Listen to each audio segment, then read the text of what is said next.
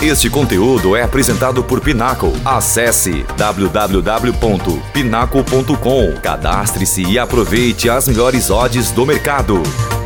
Ah, muito boa noite para você que está aí do outro lado da tela. Tá começando mais um Fanáticos por Copa aqui na Web Rádio MF. E hoje a gente vai falar muito, vamos focar mesmo no assunto do jogo Brasil e Croácia e também Argentina e Holanda, as quartas de finais aí da Copa do Mundo já estão batendo na porta, hein? É logo mais depois de amanhã, tá pertinho. Mas antes de apresentar aqui o nosso time hoje, quero dizer que esta live é patrocinada pela Pinnacle. Pinnacle, a casa de apostas que tem uma parceria aqui com a MF. Se você ainda não fez a sua aposta ou não tem o cadastro, é muito simples. Tem um QR Code que está aqui na tela. É, canto direito, tá aqui na tela. Aponta a câmera do seu celular para lá, você vai cair direto na página, só se cadastrar. Se não for cadastrado ainda, se for, faça já a sua aposta, porque a Pinnacle está com boas promoções e odds. Pessoal, muito boa noite para vocês. Vamos começar aqui apresentando a nossa equipe. Boa noite, Caio Couto. Boa noite, Rodrigo, Guilherme, Gabriel. Boa noite a todos. Muita coisa para destrinchar aí nesse primeiro dia sem Copa. Confesso que senti bastante falta ali de tarde, de não ter um. Eu também. De não ter um joguinho, de não ter nada. A gente entra no ritmo, né? Foram 17 dias seguidos ali de jogos. A gente acaba entrando de cabeça nesse período. Então... Acostuma, né? Costuma mal. É, hoje eu lembrei que, tinha, que tem um clube, que tem um clube que eu torço, eu lembrei que ele tá vivo, lembrei. Hoje eu tive algumas recordações aí, porque. Mas é, faz parte, é, tá, mas é bom também para a gente poder analisar, para a gente poder rever alguns lances, rever alguns jogos também, porque é importante para a gente saber como cada equipe chega nessas quartas de final, que prometem bastante. E a gente vai falar de dois jogos muito bons. Boa, boa, boa. É isso aí. Também ao lado dele, Gabriel Souza. E aí, Gabriel, expectativa para, da, para depois de amanhã, né? Hoje, como o Caio falou, a gente deu uma esfriada, ficou sem jogo, pô. Ficamos sem jogo, deu saudade daquele joguinho 7 horas da manhã, um jogo. A Croácia, né, que enfrenta o Brasil, fez um joguinho bem mais ou menos 7 horas da manhã, mas poderia ter esse jogo de novo, né? É, a gente já está sentindo falta, está acabando, né? Já está a segunda parte, quarta, vai só acabando, os jogos vão ficando cada vez menores, né? enfim, vai. Tá acabando a Copa do Mundo, infelizmente, né? A gente está sentindo falta desse clima que foi se perdendo quando o jogo já se tornou só à tarde e agora, enfim, aí já não tem jogo, a gente já fica né, com abstinência de Copa do Mundo. É, mas é, é igual o Caio falou, a gente lembra que a gente tem o, o nosso time, ó, oh, tem um clube, olha, dia 7, daqui a pouco os times estão voltando para a pré-temporada, olha, existe um campeonato brasileiro. Então a pois gente vai é. lembrando disso. Hoje a gente lembrou que, que o mercado tá, tá aí é, do, dos clubes brasileiros existindo, né? Tem tá contratações. Tá então, hoje a gente lembra do campeonato brasileiro, dos times brasileiros, logo mais estadual. E está também aqui conosco na nossa transmissão, acima do Gabriel Souza, Guilherme Pontes. E aí, Guilherme, como foi seu dia hoje sem jogo de Copa do Mundo?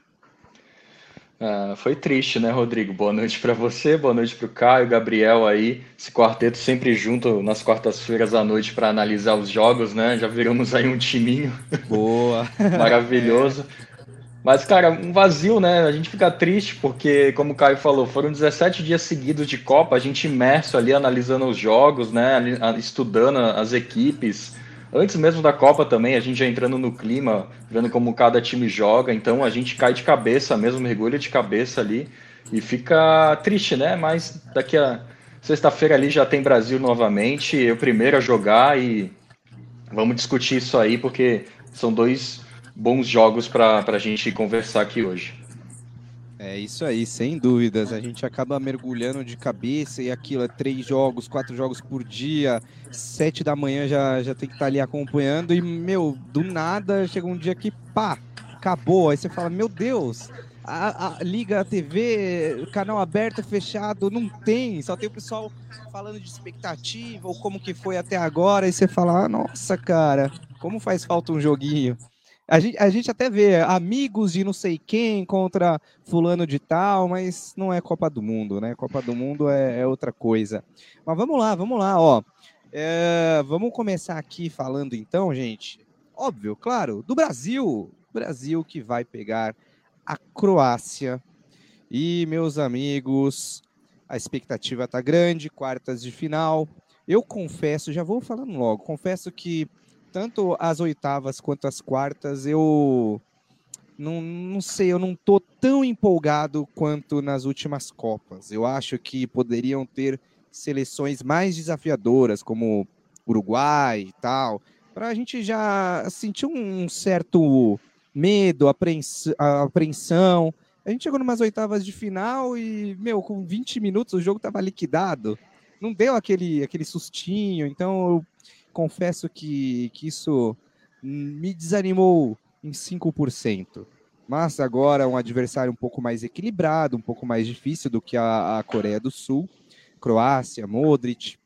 É, como que como que vocês enxergam é, o duelo contra a, a, Croácia? Quais dificuldades o time da Croácia pode impor para a seleção?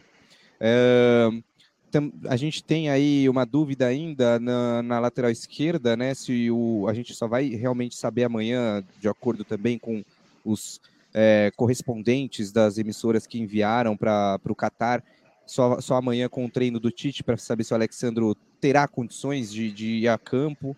Então, é, como que vocês enxergam a, as dificuldades que a Croácia pode impor e também os desfalques do Brasil, né? Uh, começar com você, Caio. Eu enxergo um bom jogo. É, a, acho que os do, as duas, principalmente a Croácia, durante essa Copa, foi uma seleção que veio evoluindo a cada jogo. É uma seleção que vem é, melhorando. É um processo natural numa Copa do Mundo, mas a Croácia começou a Copa com muitas vulnerabilidades. E isso, me, é, isso até me preocupou no sentido de, cara, será que vai se classificar? Será que a gente vai ter a Croácia numa próxima fase. Acho que o jogo chave é o jogo contra Canadá.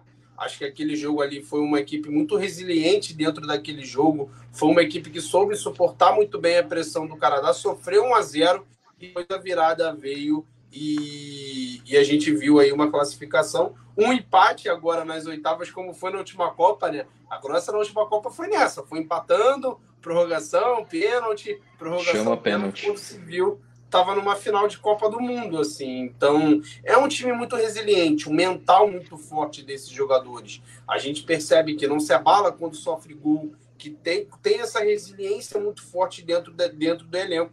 Um elenco já muito cascudo, né? Um elenco muito velho, muito experiente. É, muito velho, assim, é no modo de dizer, né? Um elenco muito experiente. Então, tem alguns pontos dessa Croácia que eu acho que são cruciais para esse jogo contra o Brasil é muito comportamento do tripé de meio campo. A gente viu dentro dessa Copa do Mundo os jogos em que o Brozovic é bem marcado, a dificuldade da Croácia tem para jogar. Eu pego o primeiro jogo contra Marrocos, por exemplo, foi um jogo onde o Marrocos marcou muito bem o Brozovic. E o Modric era o responsável por vir até o, o primeiro terço do campo para buscar essa bola para tentar clarear o jogo. Então, acho que esse é um ponto muito importante para a gente ter dentro da partida. É, vendo pelo lado do Brasil, essa marcação no Brozovic. Você tirar o Brozovic do jogo, tirar ele da zona de conforto. Porque ele é um cara que é, é, eles. Até nisso esse trio se completa, né? São características diferentes. O Kovacic é um cara muito do arraste, é um cara que carrega a bola 10, 15 metros se deixar. Ele tem essa facilidade. O Brozovic é o cara que aciona as linhas à frente o tempo todo. Aciona o meio-campo, aciona o ataque. E, o Caio, é, queria só te perguntar, aproveitando do que você está falando aí do Brozovic, é, tá se falando muito que ele é um, um, jogador que, que fuma, não sei o quê, um atleta fumante. E, cara, no último jogo, ele correu quase 17 quilômetros. Geralmente a média é 9, 10 dificilmente ali 11, o cara correu quase 17. Com, sabe? Como que, que explica? Esse cara é um motorzinho ali no meio campo. Olha, um cara não cansa. Cara, assim, eu sinceramente ouvi essa especulação, mas a gente não sabe se é verdade ou não, né? Mas Depende é... do que ele fuma também, né? Oi? Depende do que ele fuma também, né? é verdade. Mas assim, é um condicionamento de um atleta, né? Eu acho que independente dessa. Óbvio que se, o, se a pessoa for fumante ou não, dependendo da quantidade de, de, de ou o que ele fuma, acho que tem um impacto grande. Mas eu acho que também tem muito do quanto se cuida, né? A gente vê cada vez mais a diferença sim, que sim. a diferença que tem. Até o Vini hoje tratou isso na coletiva dele. Tem o ponto que ele fala sobre o Thiago Silva e sobre o sobre o Modric, dois jogadores de 37, 38 anos. Um, para mim, para mim, Caio, é o maior meio que eu vi jogar como torcedor do Real Madrid, acompanhando toda a carreira, e, a maior meia que eu vi, não, sei, não digo melhor, digo maior, por longevidade, por uhum. estar mais de 10 anos num auge absoluto, 37 anos jogando o que ele joga. E o outro é o melhor zagueiro da Copa com 38 anos. Então, assim, a gente vê essa questão do, do, do cuidado, do preparo físico. O quanto isso faz diferença, o quanto faz. Então, por mais que ele seja um fumante ou não, me parece ser um jogador que tem uma preocupação com o corpo, que tem uma preocupação, até porque ele não é novinho, né? Eu não acho que o Brozovic ele, ele, já, já deve estar perto da casa dos 30, ou já chegou lá. É, então, é um motorzinho, realmente, é um motorzinho dessa equipe, assim. Exato, eu ia tentar pegar aqui para ver quantos anos ele tem. Tem 30 anos, o Brozovic tem 30 anos, exato. 30 anos, ó, ele correu 16,7 quilômetros e tem uma foto dele aqui. Aparentemente ele tá fumando um charuto. Exatamente. Então... É, isso era muito comum, né, cara, no, no, no, futebol antigo, né? Década de 90, Sim. a gente tinha isso muito como comum os jogadores ter esse hábito. Então, eu acho que hoje, por mais que seja, acredito que não seja com uma frequência muito grande, e acho que se tiver o cuidado, a gente vê ele correndo aí 16 quilômetros e ele. Se o, se o cara fumando corre 17 quilômetros, imagina se não tivesse, né? Então. E ele, então, e ele é um jogador do primeiro nível né, do, da Europa hoje. Não é à toa que o contrato no, na Inter estava para se encerrar e você tinha diversos clubes de olho Barcelona, Bayern de Munique diversos Sim. clubes que tinham interesse sobre ele. E ele é um, equilíbrio desse meio-campo da Juventus também, como vejo ele da Croácia. Um outro ponto dessa Croácia que cresceu demais foi o Kramaric, jogando numa posição que ele se sente mais à vontade, jogando como segundo atacante, que é onde ele tem mais liberdade para circular, ele tem mais liberdade para. Acho que esse jogo ele vai ter uma obrigação defensiva maior, obviamente, a gente está falando da, da seleção brasileira, mas ele é um jogador muito importante nesse sentido para a equipe na parte ofensiva. Onde no jogo contra a Marrocos, o primeiro jogo, tinha essa dificuldade, né? O Modric procurando o espaço, o Modric procurando o espaço o tempo todo e não conseguia. E ele foi um jogador que cresceu muito durante a competição. E um que, pô, como eu já falei, para mim é um dos meus maiores ídolos é o Modric. Eu acho que esse ele precisa ter uma noite realmente de Luka Modric se a Croácia quiser ter alguma expectativa de passar. Acho até que ele tem feito, não fez, é porque o, o sarrafo do Modric é muito alto, né? Então ele, muito, ele vem jogando muito. bem, mas eu acho que a expectativa, obviamente, é que ele jogasse mais, porque ele tem essa qualidade. Mas no Real Madrid, diferente do, do da Croácia, ele tem um time automatizado para ele poder jogar. Ele tem um, um Tony Kroos do lado dele faz uma diferença absurda. Então, ah, total. então, por isso, mas mesmo assim ele vem fazendo uma grande Copa. Mesmo assim, ele é um jogador importante. Só que para levar essa Croácia à fase final, essa Croácia precisa dele numa, no melhor nível de jogo dele. E só para pontuar rapidinho, antes de passar para os amigos sobre a seleção brasileira, sobre o que eu vejo desse jogo, eu enxergo que hoje a gente tem um esquema definido. Isso é importante. Eu acho que talvez na cabeça do Tite ele sempre teve, mas eu acho que para o torcedor também, para os jogadores, de o Paquetá, da última vitória, o Paquetá se consolidando como opção de segundo volante, o Danilo ganhando cada vez mais esse do Danilo, eu acho que é um dos pontos. Opa, deu entrar. Estão me ouvindo bem? Sim, sim, pode tamo, seguir. Tamo. Esse do Danilo, eu acho que é um dos pontos mais legais dessa Copa. O Danilo tendo um reconhecimento que merece, porque vem fazendo uma Copa muito legal. E ele sempre foi esse jogador, nunca foi diferente. E então acho que isso o Neymar estabelecido, voltando o Alexandre com possibilidade de voltar. Então Então, você chegar numas quartas de final, depois de todos os problemas que a gente passou durante a competição, com um time estabelecido, esses são os meus 11, esse é o meu time titular, cara, isso, nesse momento isso é fundamental para a gente chegar bem num jogo como esse.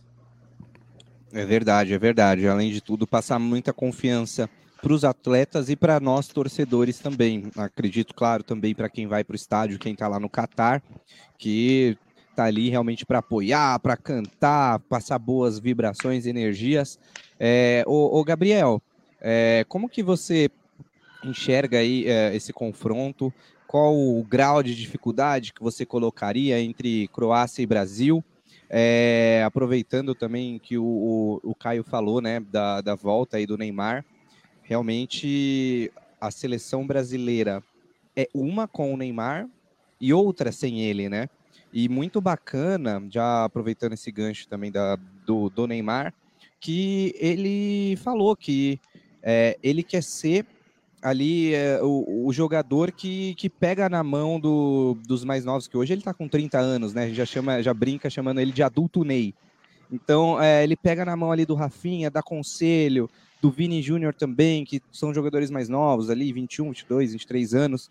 Então, ele fala que ele está querendo passar essa experiência e dar a, as dicas que ele não teve na sua primeira Copa em 2014, né? Então, a importância e a volta do Neymar, ela é muito grande para a seleção, né? Exatamente, é, é, é, muito importante, né? E contra a Croácia, lembrando 2014, quando ele ainda era um menino que não tinha ajuda, como né, agora ele está ajudando, ele né? Enfim, comeu a Ainda bola. Ainda era o menino jogo. Ney. Eu tô, é exato, eu tô recuperando aqui. A gente toma o gol contra do Marcelo, ele vai lá e vira o jogo pra gente, depois o Oscar amplia. E ainda nessa época ele era um, um menino, né? E hoje ele é esse cara, Verdade. então, esse adulto Ney de 30 anos, que chega para essa Copa e de fato tendo esse papel de liderança. Eu lembro no podcast do o Tite falando, não lembro qual podcast, mas ele falando que, que ele fez isso com o Rafinha, né? O Rafinha tava tentando driblar, e aí alguém. É, não sei se foi o Rafinha ou o Vini, mas enfim, ele já fez isso com os dois, né? A gente sabe. De falar, não, continua driblando, vai para cima, vai e vai, vai, vai para cima. Foi com o Rafinha. Sim. E, e, exatamente. E aí o, o Rafinha tem essa característica muito importante que a gente criticou tanto do Anthony de não levar a bola para o fundo. Funcionou muito bem, né? Principalmente contra a, é, a Coreia, que no primeiro gol sai assim, né? Ele vai para a linha de fundo e acha o Vini no outro lado, enfim, acha o Neymar, mas o Neymar não consegue chutar e acha o Vini, então. O Rafinha é muito importante. Então, o Neymar fazer isso com o Rafinha, fazer isso com o Vini, de botar eles para frente, de botar eles para cima, vai para cima, joga, e a gente tão criticado, isso. ah, a gente dança, ou o Vini baila, Vini, toda essa questão, essa questão é muito importante porque bota os meninos para cima. E ele sabe quanto isso é importante. Motiva, né? Exato, e ele sabe como que isso é importante, porque ele já foi esse cara, dentro do país dele, sendo o driblador, sendo o cara que partia para cima e, e, enfim, ele chamava o jogo para ele. Hoje ele não chama o jogo para ele, chama a liderança para ele. Ele quer que os meninos chamem o jogo, que os meninos tenham o jogo na, nas mãos. Mostra então, é a maturidade do Neymar, algo que a gente esperava, acho que já até na, na, na última Copa do Mundo, mas que ainda, acho que ele estava meio nesse processo de maturação. Então é muito legal mesmo ver o quanto o Neymar amadureceu já nessa terceira Copa do Mundo. Exato, e aí chega então com 30 anos e a gente vê o quanto é importante quando ele não está né, nos dois últimos jogos da fase de grupos, como que te, o Brasil teve dificuldade, enfim, venceu a, a Suíça, perdeu para Camarões. Lembrando que a Croácia não perdeu nessa Copa, né? A gente tem que lembrar que a Croácia empatou dois jogos e ganhou um. Então, e o Brasil tem essa desvantagem de ter perdido mas eu acho o Brasil não só favorito porque a gente torce para o Brasil, enfim, mas eu acho porque a Croácia empatou dois jogos. O primeiro jogo a gente lembra que foi é, que eu já cheguei comentando, né? Marrocos e Croácia, que foi um jogo bem ruinzinho, mas ambas cresceram e ambas se classificaram, né? Tanto Marrocos quanto Croácia. Croácia ganha do Canadá, toma um gol muito cedo, já vira o jogo e mostra que então tá madura. Mas aí chega contra a Bélgica e também não, não consegue vencer a Bélgica, por mais que fez um jogo, acho que até melhor que a Bélgica vai contra o Japão e, e vence no, nos pênaltis, né? A Croácia, que, como a gente disse, então foi nos pênaltis, nos pênaltis e chegou lá na final. E como o Caio falou, o Modric tem que estar no, no dia dele, como ele esteve na Copa de 2018 e levou aquela seleção para as finais. Acho que para ele ganhar esse jogo, enfim, para eles tomarem é, a vitória do Brasil, porque aí todo mundo coloca essa vitória nas mãos do Brasil já. Para ele tomar essa vitória, para ele vencer, enfim, é, deixar o favoritismo de lado, ele tem que fazer um bom jogo. Se anula o Brozovic, ele tem que chamar a responsabilidade, enfim, tentar fazer alguma coisa ali. É, eu acho que é muito importante, de fato, anular o Brozovic e, aqui, e o nosso meio-campo vai ser muito importante. O Casemiro vai ser muito importante nisso. O, acho que o próprio, até o próprio Neymar, para o Brozovic ser um cara no meio-campo ali, o Neymar também está nesse perfil mais marcador dele, né? Toda essa maturidade mostra também que ele tem essa maturidade agora para marcar. Então, enfim, eu acho também que vai ser um grande jogo. Croácia e Brasil, a gente já lembra né, do, dos últimos jogos. Como eu disse, teve o de 2014, mas também teve Brasil e, dois, e Croácia em 2006, também na fase de grupos, né, como em 2014. E, enfim, são grandes jogos. Mais uma vez a gente se encontra em Copa do Mundo e a gente espera que a gente saia com a vitória. Eu acho que o Brasil tem um favoritismo, tem um time bom, tem um, como o Caio falou também, um esquema tático determinado ali, por mais que se tem Danilo, se, é, se tem Alexandre ou não, se tem o Danilo na esquerda, se tem o Danilo na direita, a gente sabe que o Brasil vai jogar daquela forma. Quem for entrar no lugar, o Rodrigo entra no lugar do Neymar para fazer a mesma função do Neymar. Paquetá sai, o Bruno Guimarães, é a mesma função. Então, Só por favor, tático... não entra o Bremer no lado esquerdo, né? Que, Exato, é, não de deu Deus, certo. Cara. E outra coisa também, que assim, é uma crítica que a gente faz, eu acho que eu fiz isso aqui na, na, na última vez que eu participei aqui, do Daniel Alves, né? Como que é muito importante o Alexandre voltar, porque o Danilo vai estar na direita. Aí tira o Danilo, porque ele está cansado e que precisa sair, vai entrar um, um, militão no lugar dele, pelo menos. Porque na última vez entrou o Daniel Alves, a gente viu que o Daniel Alves sofreu naquele lado, por mais que o Brasil estava ganhando, ainda a, a, a, Coreia do Sul começou a chegar ali, né? E contra o Camarões ele foi Sim. muito mal na marcação. O Daniel é importante, está nessa Copa por, enfim, por ser um cara que ataca bem, por ter liderança de vestiário. Bem. Mas marcação não é o forte dele. Se o Tite falar. Não, não, nunca foi. Nunca foi e agora tá pior ainda, porque assim, enfim, ele tá mais velho. 39, então não tá dando certo. Mas enfim, que a gente vai para a vitória, eu acho que o Brasil tem totais condições por ter esse esquema tático definido, o Neymar recuperado, mais recuperado, né? Se ele tava 100, agora ele pode estar 150% bem. Enfim, a gente vai subindo e ele se recuperando mais, a gente tem favoritismo maior, né? Sim. O Ô, Guilherme, vou passar para você a bola. Queria é, ressaltar aqui os amigos aí, o, tanto o Gabriel e o, o, Caio, que acabou tendo um probleminha de conexão, mas já já está voltando, é, falaram aí que a Croácia é aquela seleção que já tem um histórico de conseguir passar de fases na base ali de muita entrega e indo nos empates, né? Muitas vezes nos pênaltis. É, você acha que pode ser que aconteça isso com, no caso, no jogo de sexta-feira contra o Brasil, que seja um empate, o jogo possa ir para os pênaltis, ou você vê uma ligeira vantagem técnica do Brasil? Acha que isso vai é, favorecer, vai se sobrevaler sobre a, a, o time da, da, da Croácia? E se quiser dar mais alguns destaques também, fique à vontade, Guilherme. Cara, pode, Rodrigo, pode sim acontecer de ir para os pênaltis. A gente sabe que a Croácia, como os meninos falaram, principalmente o Caio, né, destacando essa questão do meio de campo, esse tripé de meio de campo, né, que é muito físico muito técnico. O jogo da Croácia se baseia mais ali nesse meio de campo, nesse trio. Fora os outros, os outros setores, ataque e defesa. A gente tem uma renovação desse elenco com alguns nomes, né, chegando, principalmente na defesa, mas são caras que a gente vê que emocionalmente, né, ali psicologicamente, eles estão bem alinhados. Os caras tomam gol e não se desesperam, ficam centrados no jogo mesmo. Então vai ser um jogo, prevejo um jogo bem duro, tanto na questão física quanto na questão mental. Na questão técnica, eu vejo sim uma superioridade do Brasil. E observando, né, principalmente esse último jogo contra contra o Japão, eu anotando, né, vendo, revendo alguns lances, vendo os melhores momentos novamente, eu notei que o Japão chegou muito pelos lados, pelos lados do campo. A Croácia tem muita dificuldade de marcar pelos lados com seus laterais, então isso pode ser uma vantagem para os nossos pontas. A gente sabe que os nossos pontas são dribladores. Ai, ai, ai, ai, ai. Se eles têm dificuldade, acho que o nosso maior ponto forte são Exatamente. Alas, né? Exatamente. Tem os, temos o Rafinha do lado direito, o driblador, que, como o Gabriel destacou muito bem, né, fez uma grande diferença, fez uma grande partida contra a Coreia do Sul, driblando, indo para dentro, indo para a linha de fundo, cruzando rasteiro para trás. Esse cruzamento rasteiro para trás acho que é o meu favorito do futebol, porque o cara vai para a linha de fundo, empurra toda a linha defensiva e se você tiver ali, né, um modelo de jogo muito bem estabelecido, os jogadores entram atrás dessa linha e fica ali um espaço enorme para você finalizar com muito mais perigo, né? E ele fez isso muito bem. Pode falar.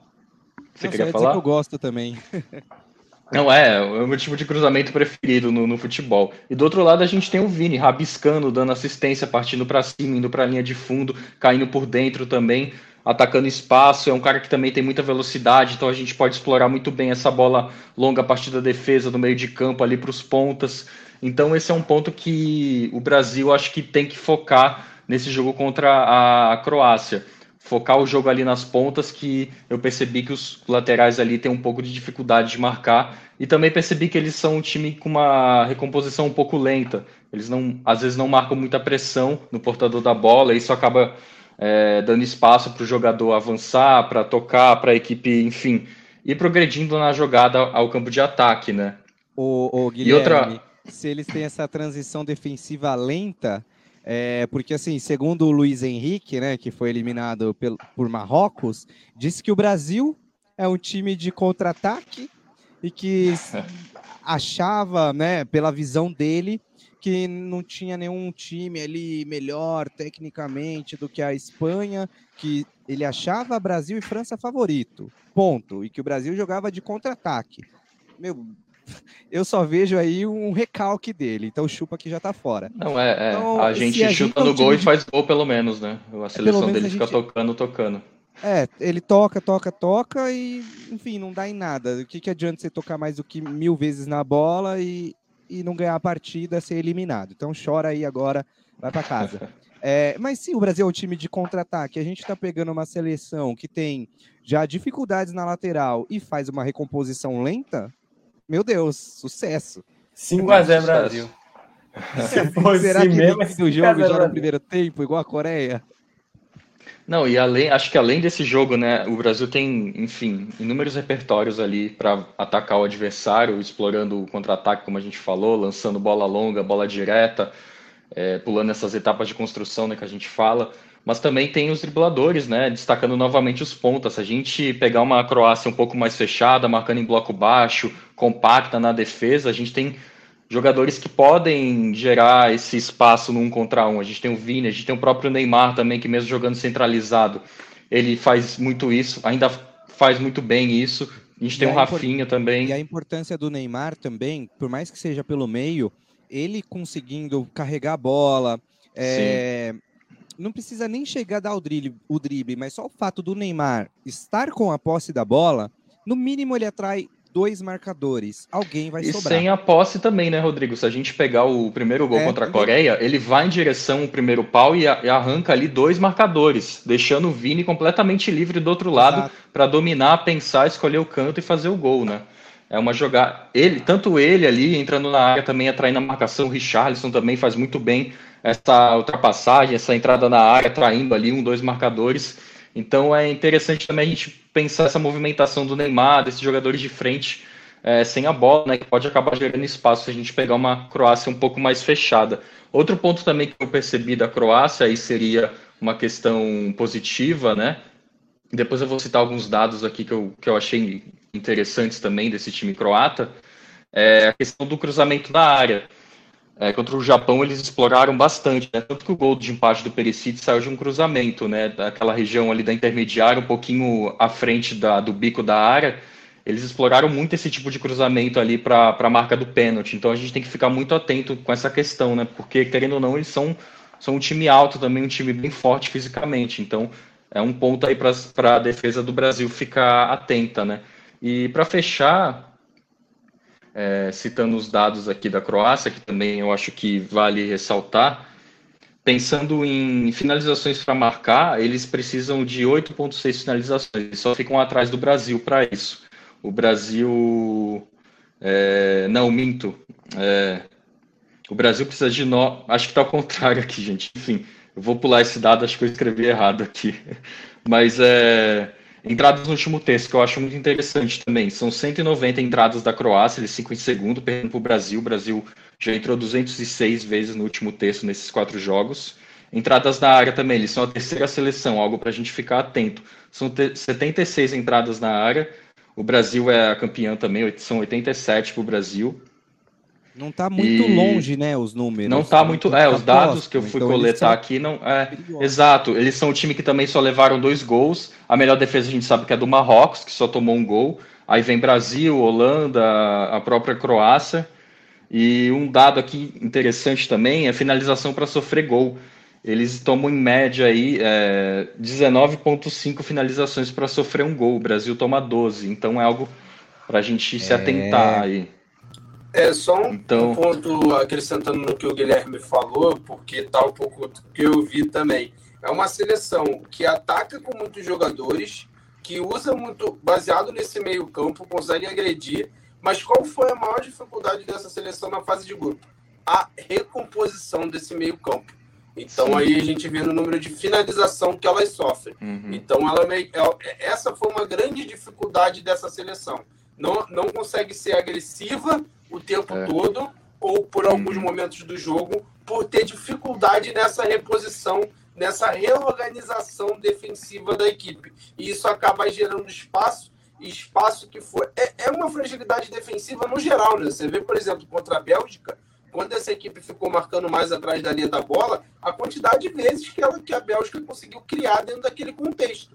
Então, eu vejo muito a Bélgica uma seleção que se defende melhor com a posse, quando a bola está com ela. Quando ela consegue controlar o jogo, quando ela consegue ter uma posse de alta, é, uma posse de bola alta dentro do jogo, porque são esses os pontos. É assim que ela se defende. Ela, e tem o, o, Me fugiu agora o nome do zagueiro também, que está muito bem na Copa. Foi fundamental no jogo contra a Bélgica. O...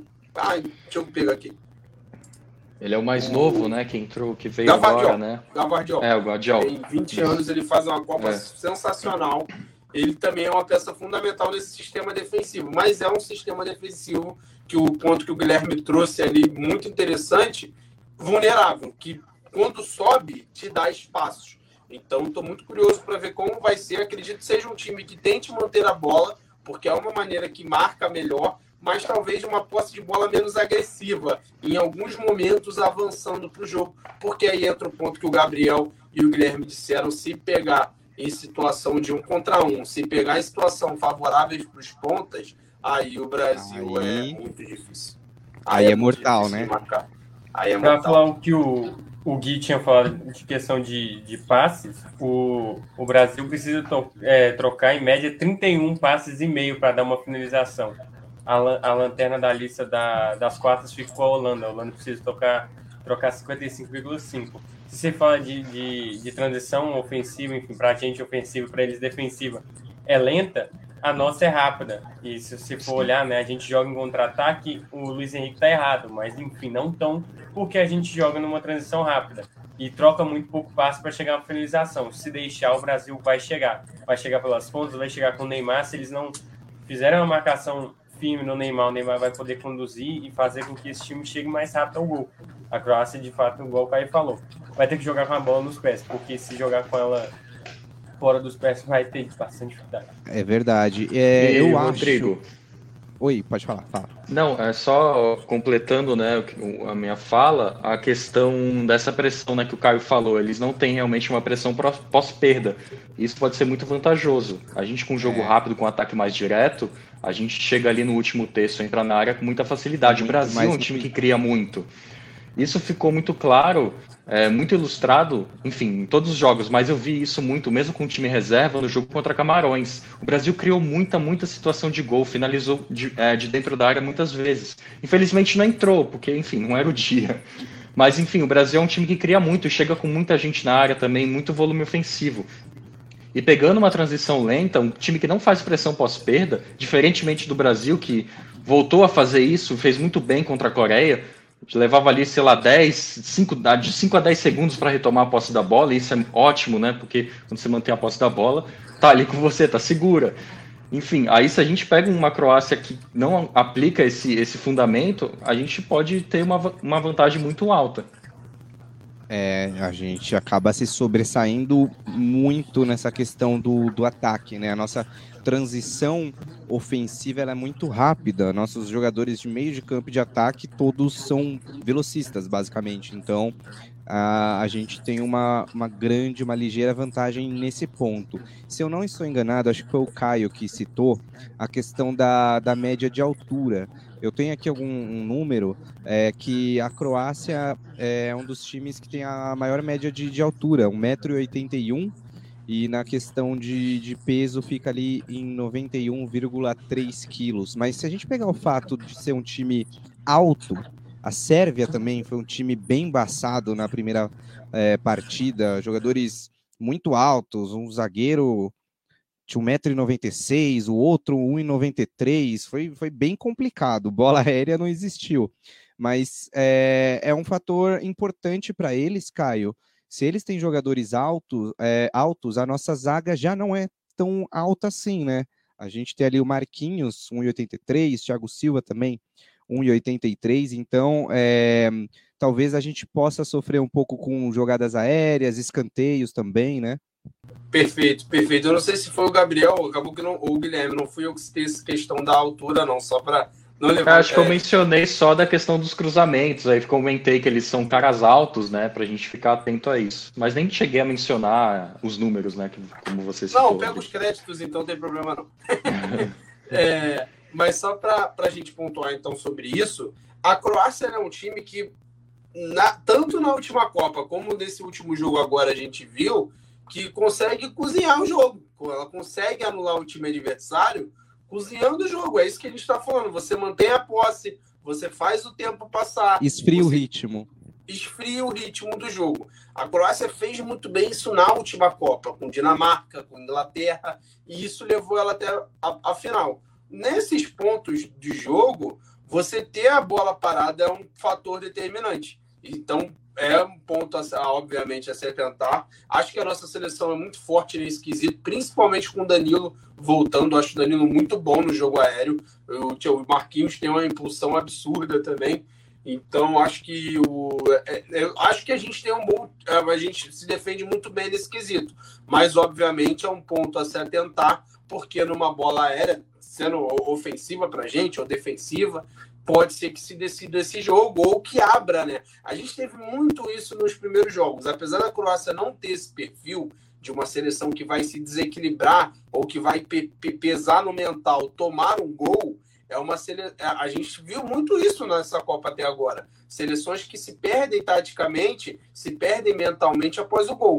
Então, por mais que a Croácia não seja um time desse perfil, de fazer isso é numas quartas de final, aí uma Croácia tendo que se abrir, tendo que sair um pouco mais para o jogo. Então pode ser uma, uma solução importante para a gente chegar ao primeiro gol, né? Então, ou a Croácia, ou para a gente não tá, acabar não tomando o primeiro gol. Então é um ponto sim a se atentar. A Croácia tem jogadores importantes, destaco mais uma vez o Kramaric, que vive uma fase muito boa. Ele é um grande jogador, né? ele não foi bem na, na Premier League quando foi jogou pelo. Não vou lembrar o time agora que ele jogou, mas ele não foi bem na Premier League quando atuou, mas jogou muito bem pelo Hoffenheim, jogou muito bem agora na volta ao campeonato, ao campeonato alemão. Então é um ponto sim a se atentar. E é isso, assim, acho que quando você joga contra uma seleção que consegue esfriar o jogo em alguns momentos importantes, você ter a paciência necessária é importante. E você tá atento a esses esses pontos de bola aérea e tudo mais também são fundamentais para você conseguir anular a Croácia em todos os quesitos. É, isso mesmo. Então, atenção aí para bola parada, jogada aérea da, da seleção da Croácia. Chamou, falou.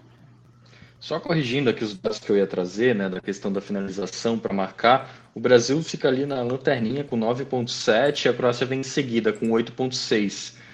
Os líderes são a Inglaterra, com 3,7 finalizações para marcar. Eles que são dos ataques artilheiros aí com 12 gols da Copa. Então, só para corrigir lá, para não ficar informação pela metade. Ah, não, tranquilo, tranquilo.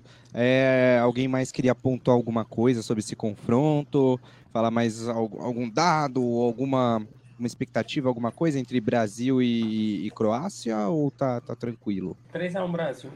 Só pra cravar. aqui. Já, já, já foi logo no palpite. Palpite Pinaco. Mas é só para completar o do Caio, o Camarete jogou no Leicester. Ele jogou em Ah. 2015 no, no Leicester, na temporada 14-15. E aí, enfim, aí depois ele voltou pro Hoffenheim, acho que foi pro Leicester de novo, voltou pro Hoffenheim e agora tá lá mesmo. Perfeito, perfeito. É, não, só um ponto rápido do jogo, é, o Brasil é total favorito. Acho que dentro de tudo que a gente falou, acho que para frisar ali, o Brasil é total favorito para o confronto. É, a gente acabou dando um pouco, não vou dizer sorte, né? Porque a Croácia chegou com todos os méritos a esse momento, mas e a Croácia eu acho que proporciona um pouco mais de jogo. Acho que o Japão talvez fosse uma seleção ali mais defensiva, que explorasse muitos contra-ataques, talvez fosse um jogo mais perigoso. A Croácia ela abre um pouco mais o jogo, ela joga e deixa jogar, então acho que tem tudo para ser um jogo aberto e um, tem tudo para o Brasil também garantir uma boa vitória aí para a gente chegar a essa classificação para a semifinal. Aí onde o caldo pode entornar de vez, onde o caldo vai apertar de vez, porque qualquer uma das duas que vierem vai ser um jogaço. E eu com o microfone fechado falando. é isso aí. Então, ah, vai, já que o Gabriel, o Gabriel iniciou aí, palpites. Gabriel 3 a 1 para Croácia. É... 3 a 1 pro Brasil. Ô, Caio, tem o palpite aí formado já? Vou de 2 a 0 2 a 0 Brasil. Resultado Dois seguro. Bom para também não ganhar, não dar outra. A galera não se empolgar demais aí. Então, resultado seguro. Não subir na e- cabeça, né? Mas se o Gabriel, se for o 3x1 do, do Gabriel com um golzinho do Modric, eu confesso que vou ficar feliz. Boa, e você, Guilherme? Cara, eu vou chutar um 2x1 pro Brasil. Vitória do Brasil. 2x1. Aí você também não precisa mexer muito com a gente, né, Guilherme? Então precisa disso tudo, né? Eu quero, eu Aí quero tá- emoção, pô. Fiquei ficar dois é dias cartão, sem jogo, cara. eu quero emoção. Quase Boa. A emoção vai vir 4 horas, a emoção vai vir 4 horas. Eu, eu confesso que eu partilho aí do, da, da opinião do, do palpite do Gabriel. Acho que vai ser 3x1 Brasil. 3x1. Golzinho do Modric. o gol de honra deles. É... Só, só queria comentar aqui que eu estava assistindo o jogo pela, pela Globo, né, contra Brasil e, e Brasil e Coreia do Sul. E cara, nossa, eu fiquei com raiva do Galvão Bueno, porque teve uma baita de uma defesa do Alisson no primeiro tempo, que se ele fosse dois centímetros menor, uma bola que ia na forquilha, ele não pegava. E parecia que naquele momento ele estava conversando com os comentaristas. Eu fiquei muito bravo, cara. Eu peguei e mudei pro, pro Sport TV, que se eu não me engano era o Milton Leite que estava narrando. Meu, uma defesaça. Se não fosse essa defesa, a gente poderia ter tomado, acho que estava 1 a 0 naquele momento, poderia ter tomado um empate, o jogo seria outro. E não me trouxe emoção nenhuma. Eu falei, caraca, velho, uma baita de uma defesa. O cara não narrou a defesa do Alisson, fiquei bravo. Não, Ai, só pra... Não, é- eu só- é, é, a questão é do, do Alisson. Eu, agora que eu lembrei, se a defesa, enfim, o ataque deles, a, a- eles são altos, o time como todo é, um alto, é alto, pode passar da nossa zaga, a gente viu que a gente tem um grande goleiro, né? E tá, e tá numa boa fase, tava no seu É. dia, né, contra a Coreia, eu acho. inspirado. É claro que não é todo dia que ele tá assim, mas o Alisson tá muito bem nessa Copa. E, e foi muito bem contra a Totalmente Coreia. Então, assim, essa defesaça foi uma das, eu acho que teve mais. E, enfim, o Sim. Alisson foi muito bem. Se passar na nossa defesa, pelo menos a gente tem um Tem o goleiro. Alisson ali. É, teve uma outra que ele foi É, de o- peito o e fechou o ângulo embaixo ali, foi muito bonita. É, pode falar, até antes da gente trocar de assunto também pro, pro outro jogo, é, queria que vocês opinassem sobre a entrada do Everton, gente. Também achei, cara, sensacional da parte do Tite, isso de realmente colocar todo mundo para jogar, principalmente o terceiro goleiro. Pode, pode acho que falar, acho que é o Guilherme, né? Não, você me lembrou de um ponto que eu ia, que eu ia falar e acabei esquecendo, né? Que são as finalizações de fora da área. O Brasil permitiu muito a Coreia fazer isso, inclusive o gol da Coreia, né? Saiu de fora da área. Então eu percebi também que contra o Japão, a Croácia, sem muito espaço ali, com o Japão fechando ali a frente da meta, explorou muito né, essas bolas de longe, né, essas finalizações de fora da área. Então é um ponto que a gente tem que se atentar também, porque se eles pegarem o Brasil ali, de repente, mais fechado, né, mais compacto, eles quem sabe, né, podem é. explorar essa, esse chute de fora. Então é um ponto para a gente prestar atenção também, assim como na lateral direita, né? O Gabriel mencionou a questão da entrada do Dani Alves, mas o Militão já estava sofrendo um pouquinho ali na lateral direita. A Coreia conseguia chegar muito ali pela lateral direita, com o som principalmente, então é um ponto para a gente se atentar também. Esqueci desses dois pontos, aí você acabou lembrando que eu tinha anotado aqui, mas foi bom. E falando sobre o, o a entrada do Everton, muito bom, né? Os 26 jogadores agora, né, atuaram, se eu não me engano, né? Foram os 26. Mais. Isso. É. Agora todo mundo tem número, todo mundo tem estatística na Copa. Maravilhoso, né? O Tite colocar um cara aí que, enfim, fez, vem de ótimas temporadas na equipe do Palmeiras, um ótimo goleiro, um goleiro muito seguro, e que se precisar dele, a gente pode contar com ele, certamente. Então, Sim. muito legal da parte do Tite também. Enfim, com o jogo já resolvido, né? Vamos, enfim, colocar o cara ali só para ele poder jogar e ter ali, né, a experiência. Sim, cara, demais. O único que tinha feito isso foi o Parreira, né, em 2006, colocando o Rogério, o Rogério Ceni para jogar. Então, Sim. não é um, a gente vê que não é um costume, mas é, achei muito legal mesmo, dar confiança, porque, sei lá, meu, essa Copa tá Copa das Zicas aí. Todo mundo se machucando. Se, se acontece alguma coisa com os dois primeiros goleiros, o que é muito difícil, mas vai que, né? Já aconteceu com os dois laterais esquerdos. É, cara, ele já teve ali aquela aquele primeiro, aquela primeira sensação, né? Acho que e quebra um pouco o gelo. Acho ah. que o sorriso do Everton disse tudo, né? Quando Nossa. ele entrou. É, a imagem sim, que repercutiu do sorriso do Everton, de um cara que é, acho que ele é o melhor goleiro no futebol brasileiro há algum tempo. Sim, assim. sem dúvida. Eu sem confesso dúvida. que eu não lembro o, o, o, a, que a gente, a gente ter, por, eu particularmente com meus 25 anos, não lembro de um goleiro ficar tanto tempo, assim, unanimidade, com ninguém nem próximo acima da média, né? Ele sobrando. É. A gente já teve mais de um fazendo isso. Teve uma época que tinha Fábio e Vitor no auge, o Jefferson ficou no Botafogo Jefferson. ficou no auge um tempo, o a gente já teve... Cássio também já teve no Cássio, auge por Cássio Sim, talvez é. seja que se aproxime do, do, acho que o, o talvez, talvez o mais recente, né? Antes do. Isso. Acho que antes do Everton eu só consigo lembrar, talvez, do Cássio, do Cássio. por mais tempo. Mas já... E não tô entrando no mérito aqui para a galera que tá ouvindo a gente não ficar chateada de ah, se quem foi melhor. Mas é uma hegemonia do Everton no gol do futebol brasileiro há muito tempo.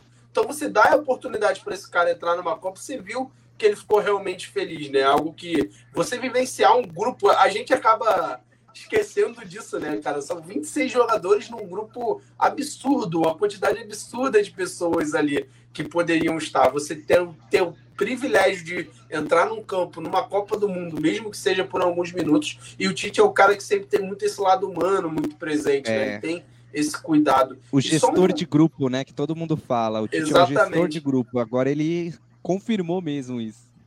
E só um ponto sobre o Alisson, que vocês estavam falando antes o Alisson, para mim, ele é sinônimo de segurança. Né? Não tem, para mim, o Alisson é um dos melhores goleiros do mundo há muito tempo. Eu, eu Caio, eu sempre achei, com todo respeito ao Ederson, mas eu sempre achei o Alisson superior. E por conta do Ederson ser muito diferente com os pés, a galera entende como o Alisson não fosse. Mas pelo contrário, o Alisson é muito bom com os pés também. Ele, é um, ele agrega muito nesse sentido também. É que o Ederson realmente é um nível diferente. Mas debaixo das quatro linhas, o Alisson, para mim, é o melhor goleiro da seleção também. Se a gente estava falando de hegemonia, né? Do Alisson, é, do, do, Everton no Brasil, eu acho que existe do Alisson aí de alguns anos na, na Europa, seleção. Né? É, e na Europa também. Você vê que ele. A gente. Vou dar um exemplo. O goleiro na temporada retrasada, na temporada passada, foi o Mendy. E essa temporada uhum. ele não ficou nem entre os cinco. Anteriormente, a gente teve o Ter Stegen, que viveu temporadas ruins. Cara, o Alisson nos piores momentos do Alisson no Liverpool, é óbvio, ele já falhou, já teve temporadas ali, mas no final ele tava lá entre os cinco. Ele tava Sim. lá como no, no. Ele é um cara muito regular. Para mim, facilmente um top 3 de goleiros, o Alisson tá dentro do top 3 do, do mundo. Fácil, é, fácil. Hoje, para mim, ele o é o, o Chersney também tá por ali. Isso. Hoje, para mim, ele é o segundo. Ele só não tá à frente do Courtois, porque o Courtois realmente tá num. É, tá numa fase o, o Alisson ser bom com os pés também, a gente tem que lembrar, o Ederson é bom e, dá, e deu assistência, eu acho, nessa temporada, né, nesse início de temporada, mas o Alisson já fez isso algumas vezes, né? Essa conexão Alisson e Salah no Liverpool funcionou muito bem. É verdade, então ele sabe jogar com os pés. Acho que esses três goleiros nossos são muito bons. Assim, o Ederson Totalmente entrou seguros. contra Camarões e fez uma defesaça também contra Camarões. Eu tava lembrando na hora que eu, depois que eu falei do Alisson. Todos os nossos goleiros ali são muito bons. Eu acho que e o Everton entrar mostra esse lado humano do Tite. Eu acho que também concordo com o Guilherme, com o Caio, muito bom ele entrar. Eu achei sensacional, porque eu, na hora que ele entrou, eu falei, pô, os 26 entraram, independente se Alex Telles e Gabriel Jesus machucaram, enfim, se machucou ou não, tá todo mundo, todo mundo participou dessa Copa. E eu acho que se, se vencer, se for Hexa, vai ficar marcado isso também, sabe? E o Everton, se não É, existisse é. Alisson e Ederson, o Everton seria o nosso goleiro. Em 2016 ele brilhou nas Olimpíadas, né? E muito passou por ele também a nossa vitória, né? O pênalti, o pênalti decisivo marcado pelo Neymar fica marcado. A falta Sim. batida pelo Neymar fica marcada. Mas também as defesas dele no- nos pênaltis, enfim, e, e- e durante todas as Olimpíadas tem que ficar marcado também. Ele era um grande goleiro desde lá. E eu acho que desde É. 2016, assim, é, eu acho que oscilou. Eu lembrei do, do Ederson do Atlético também, que na temporada passada viveu um bom momento e entrou, né? Eu acho que foi uma das convocações, ele entrou ali nas convocações, mas logo saiu, enfim, ele estava num bom momento ainda, mas o Everton é, é bizarro.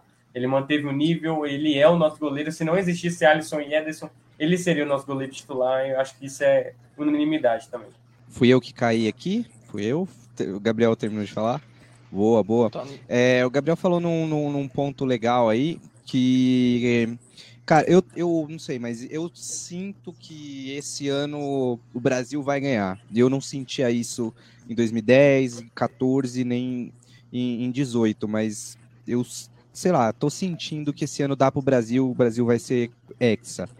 É, e o Gabriel falou um negócio que, cara, eu acredito, não vou afirmar, mas é, se o Brasil ganhar, eu acho que vai ser a primeira vez que a seleção brasileira ganha utilizando todos os convocados, né? Porque se a gente pegar que só em 2006 o Parreira foi o primeiro a trocar, a colocar o terceiro goleiro para jogar e em 2006 a gente não ganhou, se esse ano a gente ganhar, acho que acredito que seja com todos os jogadores convocados tendo a oportunidade de ter jogado pelo menos um minuto. então, é um destaque aí interessante. Não vou afirmar, mas quase aí certeza que deve ser assim a primeira vez. É, gente, vamos lá que a fila anda e temos um outro confronto nessas quartas de final que vai ser pesadíssima. Holanda e Argentina também ali é, não vai ser ao meio-dia, né? O jogo do Brasil é ao meio-dia. Holanda e Argentina é às quatro horas da tarde no, no, no estádio Lusail. Acho que eu falei certo. Lusail. Ah, Holanda. Holanda me lembra Luiz Van Gaal. Já me dá raiva. Já me dá raiva. Não gosto desse treinador. Polêmico, não gosta de brasileiros. É, já vou começar logo por polêmica, que aqui eu sou assim. É, teremos um encontro entre é, Luiz Van Gaal e também o Di Maria, que já afirmou que foi o pior técnico da carreira dele e que o cara é um ins- insuportável. É, olha só que, que maravilhoso, né? E foi outro também, um outro técnico, o Van Gaal, que disse que o Brasil também não é lá aquelas coisas e tal. Eu sinto aí que o pessoal, na hora de destacar o Brasil, fala que é só favorito junto com a França, né? Nun- Nunca destaca sozinho, coloca sempre a França junto e fala que é só favorito. Não parece que falta ali, às vezes, é, assumir que realmente o Brasil tem um, um nível técnico muito acima é, das outras seleções. Isso não significa que vai ganhar ou que já ganhou todas as partidas, claro que não. Mas acho que falta um pouco de, de humildade para assumir isso.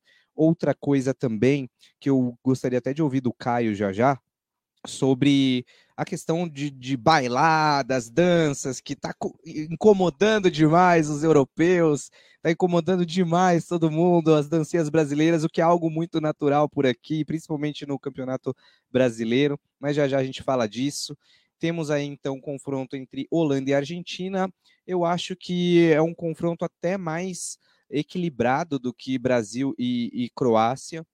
É, Argentina que cresceu né, nessa Copa do Mundo. Eu estava super feliz na primeira rodada, zoando Los Hermanos, estão fora, dificultou demais, Messi não jogou nada, os torcedores ali, meu Deus, agora complicou de vez a nossa, classific... a nossa classificação para pra, as oitavas, mas, cara, me surpreende muito uh, como o Scaloni, logo no primeiro, depois daquela primeira partida, ele mexeu na equipe, mudou, é, muitas peças uh, e o time respondeu nos outros jogos, vem crescendo muito na competição.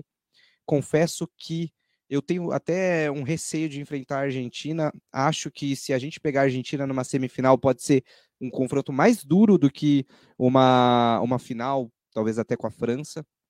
Mas é, me impressiona a maneira como a Argentina vem crescendo, como vem ganhando confiança. Eu acho que isso é um sinal de alerta aí, não só para a Holanda, mas também para quem ela for enfrentar, caso avance a semifinal. E aí, por outro lado, tem a Holanda, do Vangal, que é, também fez uma. está fazendo uma Copa do Mundo aí é, interessante, passou pelas oitavas de final pelos Estados Unidos, ganhando aí de, de 3 a 1 Na fase de grupos foi bem também, claro, vai, todo mundo ganhou do Qatar, né? Na terceira rodada ganhou do Qatar por é, por 2 a 0. Uh, na segunda rodada empatou com o Equador em 1 a 1 e na sua estreia ganhou de 2 a 0 de Senegal. Mas ainda assim é uma equipe que, que não, não perdeu na, na, na competição. Foram só, somente vitórias e empates, então dá para dizer que é um confronto bem equilibrado. O Caio, como que você enxerga essa, essa partida, seus destaques tanto para a Argentina, para a Holanda do, do Vangal? É, eu sou, primeiro, eu sou um suspeito para falar, porque eu gosto do Vangal. Eu, particularmente. Eu, eu, gosto do Vangal. Acho que, inclusive, acho que o que ele passou agora, pré-Copa, né, com, com câncer, e ele escondeu dos atletas e tudo que ele passou, né? Ele é uma personalidade meio polêmica, ele gosta de umas declarações ali meio polêmicas. Sempre escutei que também era um cara muito difícil de conviver mas é um tre baita treinador, né? Um cara gigante. Tem uma personalidade forte, né? Vamos dizer Isso, assim. exatamente. É, e essa Holanda, cara, essa Holanda, ela talvez tenha, esteja sendo aquele time na Copa onde começou e a galera meio que virou e falou assim: ah, vai cair uma hora. Vai cair. E, e ela foi indo, ela foi indo, e ela chega numas quartas de final é, com uma seleção que ainda não perdeu como uma seleção que talvez não joga o futebol mais bonito, mas é um dos mais eficientes até aqui da Copa. A Holanda tem jogado muito, a Holanda tem funcionado muito bem. E vamos lembrar que, na minha opinião, a Holanda pegou uma fase, a fase de grupos que se desenhou durante a Copa como uma das mais difíceis, com a seleção de Senegal e Equador, que eram duas seleções extremamente organizadas, duas seleções que foram muito bem. Eu confesso até que fiquei triste de ter visto o Equador fora da Copa, porque eu acho que aquele time eu queria ter visto um pouco mais, fez uma Copa legal. É... E ela superou as duas seleções, ela che chegou numas oitavas também, enfrentou os Estados Unidos um encaixe de marcação muito interessante. O Vangal faz isso desde 2014, né? Ele usa o seu tripé de meio campo numa marcação individual com o tripé do meio campo, com o meio campo adversário. Ele gosta dessa marcação individual por zona e isso tem funcionado muito bem. No jogo passado, a gente teve De Jong no Musa, o Deron no, no, no Adams, não, no McKin e o Larsen, o Larson mais à frente no Adams. E funcionou muito bem. Ele travou os Estados Unidos. Os Estados Unidos teve muita dificuldade dentro da partida. E me deixa mais interessante ainda esse duelo agora, porque né, é, na Argentina a gente tem uma possibilidade de mudança de escalação que foi dita hoje. Existe a possibilidade do Paredes voltar para a equipe no lugar do Di Maria, o que mudaria para um 4-4-2, me surpreenderia. Mas eu acho que é justamente procurando um equilíbrio.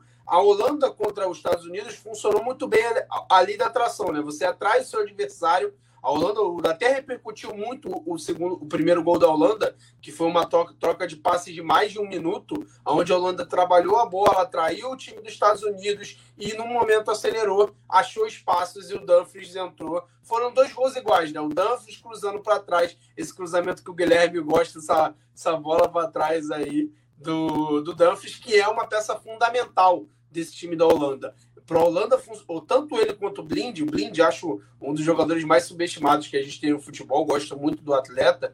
É, eu acho que são os dois alas, principalmente o Dumfries, tem um papel muito importante nessa questão do último terço, dessa chegada. Ele é quase um ponta nessa equipe da Holanda. Então ele tem um papel muito importante. O outro é o De Jong, que para mim é o grande nome dessa Holanda até aqui na Copa. É o cara que dita o ritmo dessa seleção num nível absurdo. Então, e então, acho que é uma seleção que não joga o futebol mais bonito, mas é muito eficiente. Compete o tempo todo. Bons jogadores. E, tá, e tem os grandes jogadores em grandes momentos. O Dumfries bem, o De Jong bem, o, o Memphis virando o Gakpo. Eu não falei sobre talvez um, um dos principais revelações dessa Copa, né? Quem já acompanhava o campeonato holandês sabe que ele já é uma promessa há muito tempo. Jogando como segundo atacante, vem jogando muito melhor e fazendo uma, uma das melhores duplas da Copa com o Memphis agora.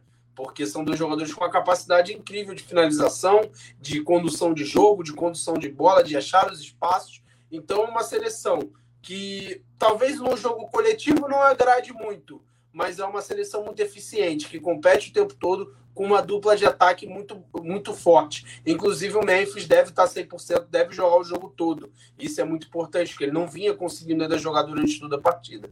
Do lado da Argentina, tem essa possibilidade de mudança da escalação. É, a entrada do Paredes e a saída. Quem jogou no último jogo foi o Gomes, na, no lugar do Di Maria. Então, a gente veria um 4-4-2 com Paredes, Enzo, McAllister e Paredes e Depou, e à frente Messi e, e Álvares com um pouco mais de liberdade esses dois jogadores. Acredito que é justamente por conta desse embate do meio-campo, onde os Estados Unidos perdeu o jogo no primeiro, no, na primeira partida, que há essa possibilidade do, do, da Argentina abrir mão do 4-3-3 e tentar fortalecer, tentar ganhar esse meio-campo, porque a, a Holanda automaticamente já joga com meio-campo a menos, joga com uma linha de cinco atrás, então é uma possibilidade para tentar ganhar esse meio-campo. Mas você citou muito bem, uma Argentina que vem encontrando soluções e o seu treinador o, não vem pensa, vem mudando. Ele não vem vem mudando a cada partida, vem fazendo alterações. Ora, o McAllister agora se confirmando como titular, mas a gente já viu o Maxi Rodrigues jogar. Existe a possibilidade de ir no 4-3-3 e o Anjo Correia... tá jogando muito. Exatamente. E o Anjo Correia, que ainda não jogou, ter espaço na, na, na seleção, são essas possibilidades para a Argentina para esse jogo. Então é um treinador que conhece muito bem seu elenco, fez um ciclo muito bom. A gente viu aqui, ganhou da Argentina, ganhou do Brasil no Maracanã. Então é, é o cara, promessa de grande jogo. As duas seleções muito bem. E nessa questão do encaixe, eu vejo muito, se essa possibilidade acontecer, de uma Argentina tentando sobressair no meio-campo tentando ter mais jogadores no meio-campo, tentando ganhar esse meio-campo para pressionar um pouco mais a Holanda, já que a Holanda tem sido muito bem nesses duelos contra o meio-campo adversário. Ah, agora sim, microfone fechado. É, cara, você foi muito cirúrgico. É, a Holanda realmente não brilha os olhos de, de ver o time jogar, mas como você falou, é eficiente. Então funciona. E assim ela vai indo, né?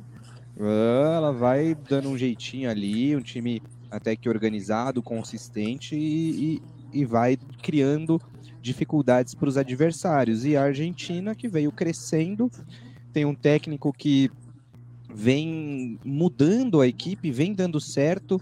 É, não, não foi igual outros, se eu não me engano, foi a a Espanha teve, teve um confronto, não estou lembrando agora qual foi a seleção que apanhou no, no, em um. A Bélgica, a Bélgica. Isso, a gente até comentou na semana passada, né? Sim, sim. Não lembro exatamente quem foi que falou. E ah, hoje o Hazard é... anunciou a aposentadoria da seleção. É, o Hazard já, já falou Podia que não. Do clube também. não vai mais jogar pela seleção, já poderia encerrar a carreira. Mas a gente tá falando do técnico, né? Que, cara, ele manteve o time, mesmo não jogando porcaria nenhuma. O Scaloni, na primeira partida, é, da, da primeira para a segunda, ele já mudou muita coisa, que não funcionou. E, e nos outros jogos deu certo. O, a Argentina vem numa, numa crescente muito interessante e para os adversários preocupante. É, mas aproveitando aí o, o gancho do, do, do Caio, o que, que você pode destacar, Guilherme, desse confronto? Se quiser falar da, da, da, da Argentina, como que você enxerga é, o, o, estilo de jogo que o Scaloni propõe, o Vangal ali com um time mais consistente, mesmo que o futebol não, não seja tão vistoso? Esse, o Caio, o Caio falou tudo, já deu, já cantou a letra, já decifrou tudo, né? E ele falando, eu fiquei levantando aqui questões, né? Essa questão do meio de campo é muito interessante, esse encaixe, né? E eu estou muito curioso para ver como a Holanda vai fazer para marcar o Messi. Porque a gente vê que o Messi vem jogando mais centralizado ali, às vezes fazendo a função de falso 9, que ele, enfim, fez a carreira toda praticamente. É um cara que volta para construir, atua ali nas entrelinhas. Ele, se tiver o mínimo de espaço, ele vai para cima, vai arranjar um passe. Então eu estou muito curioso, na verdade, para ver como a Holanda vai fazer essa marcação em cima do Messi, se eles vão deixar um jogador é, marcando ele sozinho e correr o risco de, enfim, gerar espaço em outro, outro canto do jogo, outro setor do campo. Então eu estou muito, muito curioso. E o, esse confronto né, do, do, do Van Gaal é interessante, né, porque vem desde a época do Cruyff, né, desde que enfim, o Cruyff era treinador do Barcelona, ele era auxiliar, depois ele se tornou, se tornou técnico, né? Tem sempre essa, essa questão da escola holandesa, né? Que o Cruyff representa aquele futebol total e o Van Gaal é o oposto daquilo, né? Aquele jogo mais pragmático. Enfim, esse duelo, esses, essas polêmicas do, do Van Gaal vem, enfim, desde essa época do, da década de 80, 90, desde que ele iniciou a sua carreira como técnico. E, enfim, já criticando um pouquinho, eu vejo isso muito como o discurso do colonizador, Rodrigo.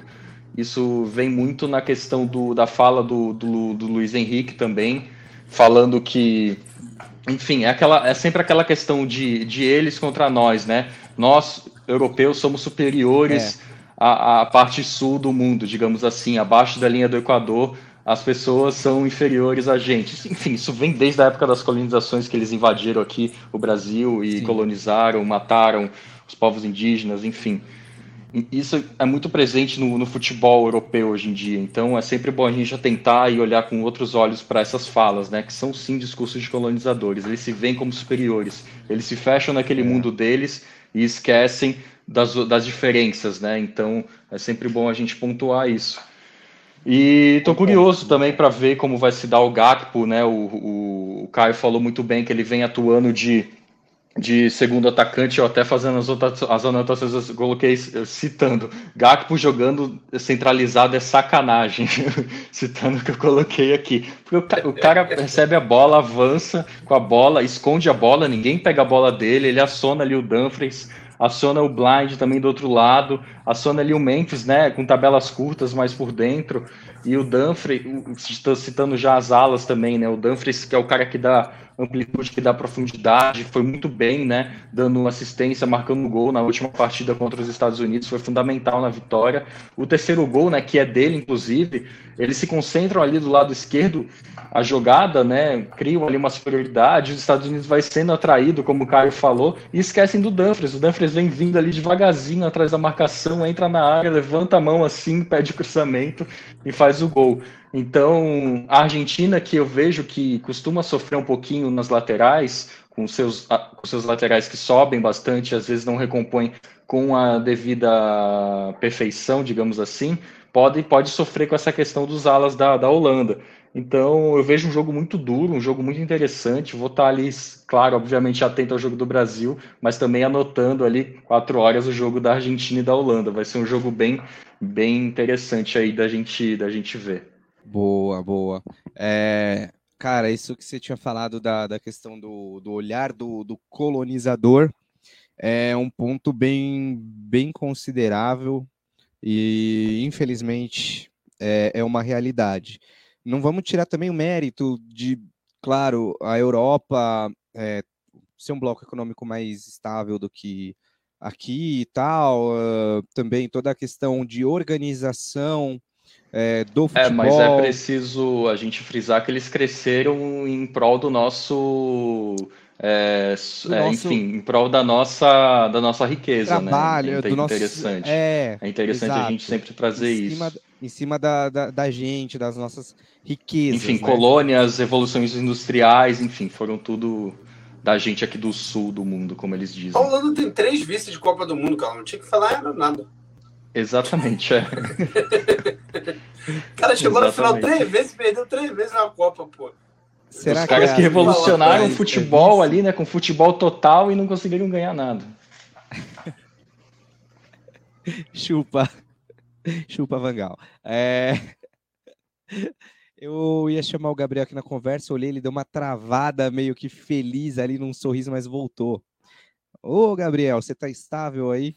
É... Tudo está bom. Boa, Deve ter chegado mensagem no WhatsApp, por isso travou. O que, que você pode falar desse confronto aí, Argentina, Los Hermanos e Holanda? Los Hermanos vão para, para as semifinais, a gente avança, segundo você, seu palpite, a gente avança, 3 a 1 Igor, tá, tá junto comigo. E aí, quem que passa? Argentina, Holanda, quem tem mais é, chances? Será que dá Brasil e, e Holanda? Brasil e Argentina? Quem que você acha? Eu acho que tá no 50-50, né? Eu acho que esse é um dos confrontos mais equilibrados, assim, do, das quartas. Claro, tem, tem ainda o França e Inglaterra, que também tá bem equilibrado, né? Mas, né, se for olhar de favoritismo, a Argentina chegou nessa Copa como a terceira favorita ali, né? A terceira favorita não, né? Os três favoritos, a Brasil, Argentina e França, né? Então aqui também, se for olhar o favoritismo da França contra a Inglaterra, ela teria superioridade, mas para mim também é 50-50. E aqui é 50-50. Eu acho que vai ser um confronto muito equilibrado, né? E, e se muda mesmo, se não tem Di Maria, o, eu acho que a Argentina perde um, um pouco no que eu, que eu vi que eles perderam no, no último jogo. Teve o último jogo da Argentina, né? Foi contra, só para lembrar, contra a Austrália. O, o Di Maria não entrou como titular, né? Só conferindo aqui, ele não entrou como titular, tá? O Papo Gomes, é verdade.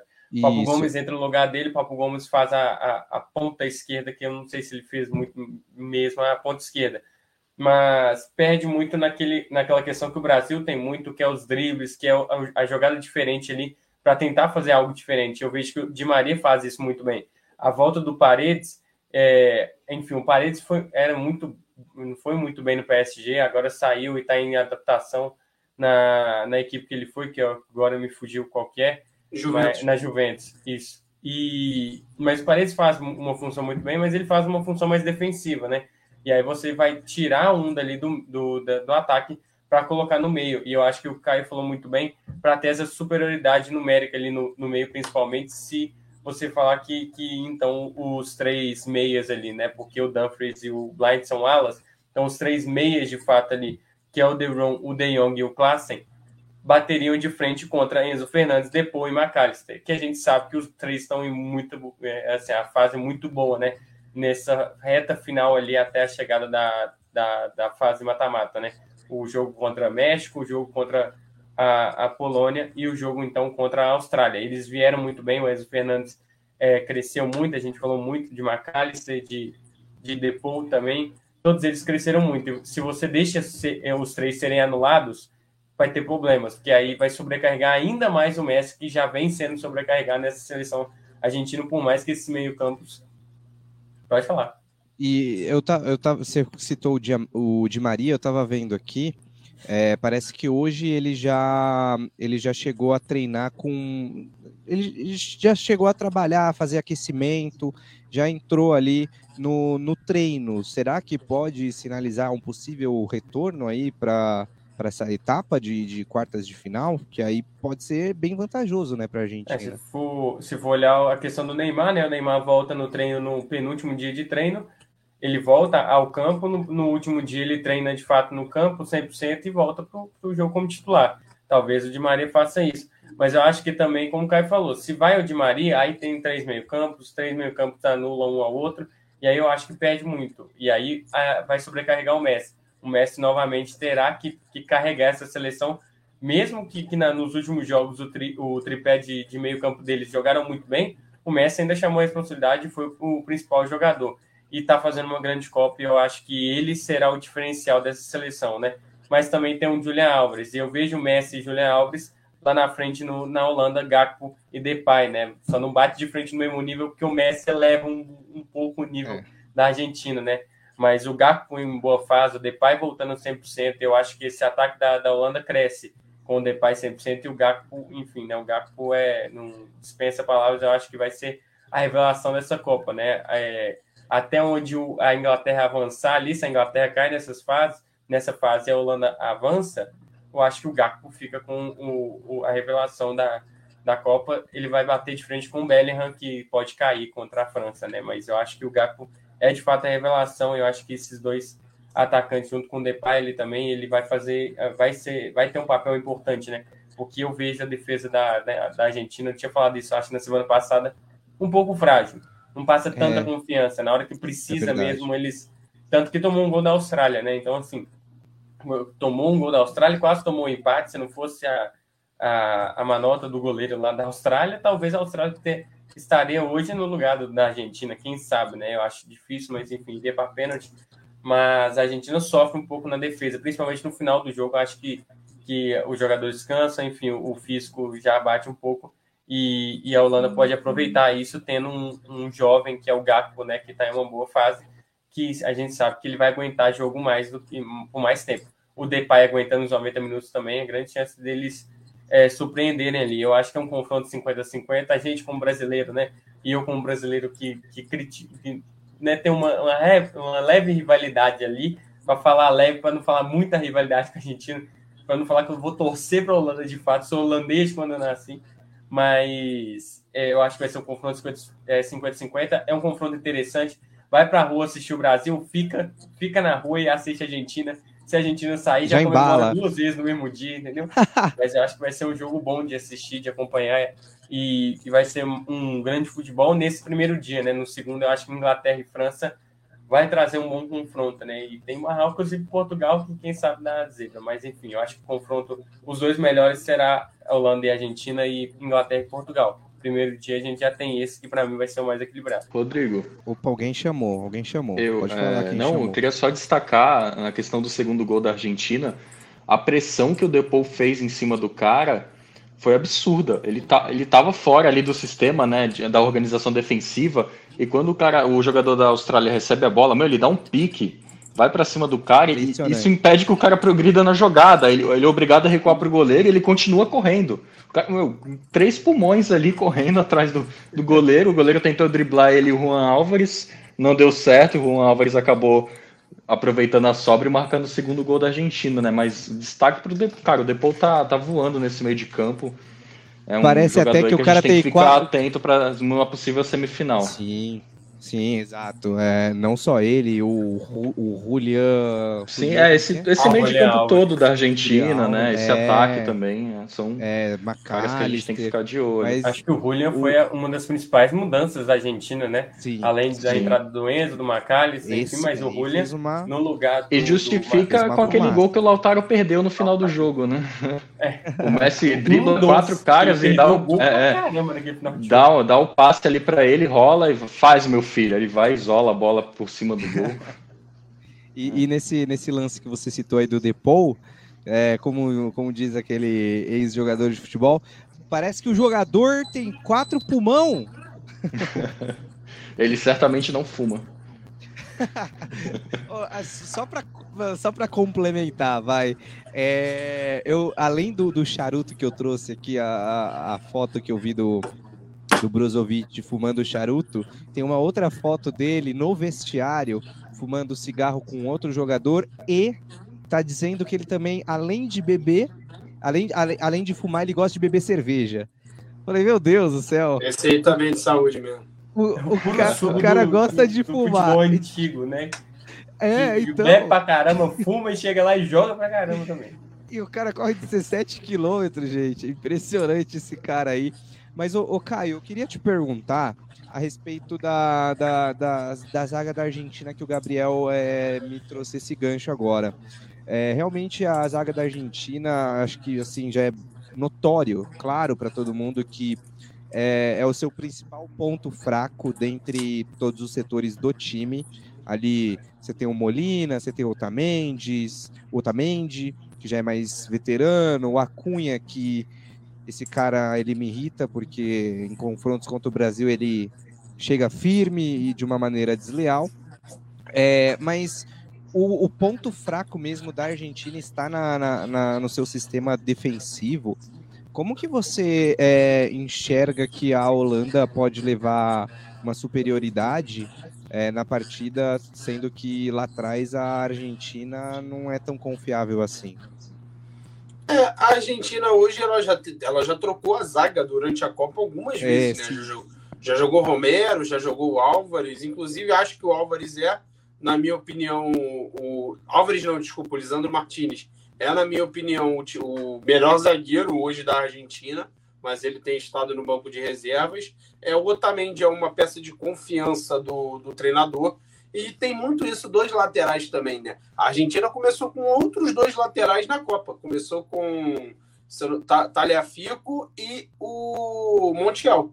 Então, assim, existe uma dúvida também na Argentina. Essa Argentina talvez pudesse ser a gente passando por isso, né? Mas a derrota no Maracanã para o Tite fez o Tite encontrar, buscar alternativas. Fez o Tite entender que talvez aquela seleção era um pouco pragmática demais e que faltava alternativas dentro das próprias partidas. E, e a Argentina, talvez com a vitória, se consolidou como se uma seleção que tivesse tudo resolvido, né? E não era muito bem assim. Existia, é, existem problemas. A, a gente vê essa dificuldade da Argentina no meio-campo porque a Argentina perdeu o Lo que era uma peça fundamental para esse meio funcionar. A Argentina jogou todo o ciclo com Romero e Otamendi, e quando chegou na Copa, nenhum dos dois estava bem, a Argentina teve dificuldade. Os dois laterais, a gente tem certeza desde a Copa passada que os nossos, o Danilo é o lateral direito e o lateral esquerdo era o Alexandro. É você dar confiança no trabalho. Então, quando a Argentina chegou no momento que eles não corresponderam, a Argentina tem tido dificuldade. E na, na, do meio para frente, encontrou soluções. Na defesa, ainda nem tanto, não tem passado uma confiança necessária. Então, nesse duelo, esse desequilíbrio ofensivo pode, pode ser um fator determinante. Vale lembrar que foi uma seleção que sofreu para a Austrália. A, gente citou. Uma, tudo bem, eu acho que a seleção da Austrália durante a Copa mostrou menos vulnerabilidade do que a seleção da Coreia. Se mostrou uma seleção mais organizada, que pressionava um pouco melhor, que conseguia marcar um pouco melhor. Mas o Brasil, com 20 minutos, o Brasil tinha resolvido o jogo contra a Coreia, já que o Brasil é uma seleção superior. Sim, a Argentina, sim. no final do jogo, a Argentina não conseguiu matar a Austrália. E se isso acontece contra uma Holanda, por exemplo, a Holanda vai passar o carro em cima da Argentina. É... é essa é, para mim, a minha visão. Assim, eu acho que a Holanda é um time que mostrou nessa Copa que precisa de muito pouco para conseguir chegar ao gol. Ela é uma seleção que não precisa te pressionar o tempo todo. Ela é uma seleção que não precisa criar 10 finalizações para fazer um gol. E isso numa Copa do Mundo, isso é um fator determinante. Isso me lembra é muito um pouco, importante, né? É a precisão. Isso me, lembra, isso me lembra um pouco 2010 com a seleção da Espanha. A seleção da Espanha era uma seleção. A gente tem muita visão daquele Barcelona naquela seleção pelos jogadores que estavam jogando. Mas aquela seleção não é. jogava como o Barcelona. Aquela seleção jogava com dois volantes, com busca de Xabi Alonso. Aquela é seleção trocando de atacante, é, jogou a Pedro, Torres, Fábregas, Davi Silva, até o Pedro virar titular na semifinal contra a Alemanha. E o que, que aquele time conseguia? Bola no Vila, o Vila decidia. Ele era um jogador muito. Ele foi um jogador determinante nesse sentido naquela Copa. A Holanda me lembra um pouco nesse sentido de precisa de pouco quando chega contra Senegal na estreia foi muito isso, né? Foi pressionado por Senegal, Senegal criando, pressionando. Holanda foi lá 1 a 0, daqui a pouco 2 a 0. Jogo, no jogo passado contra os Estados Unidos, Estados Unidos começa pressionando, Pulisic perde uma chance cara a cara, um lance depois, gol da Holanda. É uma seleção muito com mental muito forte. Eu gosto muito de bater nesse ponto mental, porque eu acho que numa Copa do Mundo é determinante. Importantíssimo. E é uma coisa que a Argentina não mostrou, na minha opinião. Contra a Arábia Saudita teve muita dificuldade. Contra o México, o jogo quando estava empatado, se o Messi não tira aquela bola da cartola, também iria para uma situação complicada. É porque tudo que a gente está, tudo que a gente analisou até aqui pode ser quebrado se o Messi acordar no bom dia e meter, fazer dois gols e decidir. Assim como o Neymar, assim como o Mbappé, assim como o Kane. Eles são jogadores que chegam nessa Copa que com a capacidade de decidir jogos sozinhos, com a capacidade de dar toda a sua seleção tá mal e ele ir lá e decidir. Então, o ponto que o Gabriel trouxe, essa falta do duelo do um contra um, é, a gente vê sobrecarga, sobrecarga no Messi. Contra a Austrália, a Austrália estava bem no jogo, até que o Messi achou uma bola. Você, eu, eu, apesar de eu achar que essa Argentina tenha evoluído, tem depender, está dependendo muito do Messi achar uma bola, achar um passe, achar um gol, e eu acho que isso é perigoso. E nem sempre ele vai estar inspirado, né? Exatamente, exatamente. Eu acho que isso é perigoso. No jogo contra o México, até o momento do gol, ele vinha tendo muita dificuldade dentro da partida. A Argentina, no geral, aquele jogo acho que foi muito mais uma postura do México em ter recuado da maneira que recuou, em ter dado campo para a Argentina jogar, do que a própria Argentina ter achado soluções. Foi uma questão muito. Até aquele vídeo de cima viralizou, do Messi pisando, esperando o passe para antes do chute e tal. Então, assim, é o Messi que encontra soluções, mas é uma seleção que tem problemas, e por isso eu vejo a Holanda com leve favoritismo para o jogo. Eu acho uma Holanda hoje mais equilibrada num confronto do que a Argentina. Não estou dizendo que a Argentina não pode passar, não. É uma seleção muito forte, que tem condição de chegar até para eliminar a seleção brasileira e chegar numa final. Mas hoje, hoje, é uma seleção que mostra um desequilíbrio maior do que a seleção holandesa. Boa, olha aí, galera. Já se pronunciando de antemão. Caio tem o seu favoritismo aí é, colocado para a seleção da, da Holanda. Guilherme, é, se fosse para escolher aí um favorito ou dizer uma porcentagem, é, como que você veria essa, essa partida? Tá meio a meio? É, quem, quem que tem um leve favoritismo a mais ou a menos aí para você? Cara, eu acho que, que tá meio a meio. Meio a meio. Eu vejo esse confronto muito, muito equilibrado e eu acho que a Argentina tem um cara que pode decidir o jogo, que é o Messi. Ele, é, ele é o cara do drible. Às vezes o, a Argentina enfrenta, enfim, seleções mais fechadas, mais compactas, e o Messi resolve o jogo, tira ali um, dois dribles, sai driblando todo mundo e avança. E acho que isso pode fazer diferença é, num jogo duríssimo como vai ser o de sexta-feira contra a Holanda. Então eu, eu acredito que e do outro lado, né, como o Caio falou, a Holanda muito bem encaixada, né? Muito bem resolvida, quando pega a bola sabe muito bem o que fazer. Então, é para mim, né? por esse é objetivo, exato, é, é, o que representa o jogo do Vangal, né? O pessoal critica muito o pragmatismo dele durante a carreira dele, mas é algo que resolve. Enfim, é, não tem, é, funciona. Não dá para você bater contra os resultados, né? Então, Você pode até criticar, né, a forma, enfim, né? Mas os resultados estão ali, o cara entrega resultado.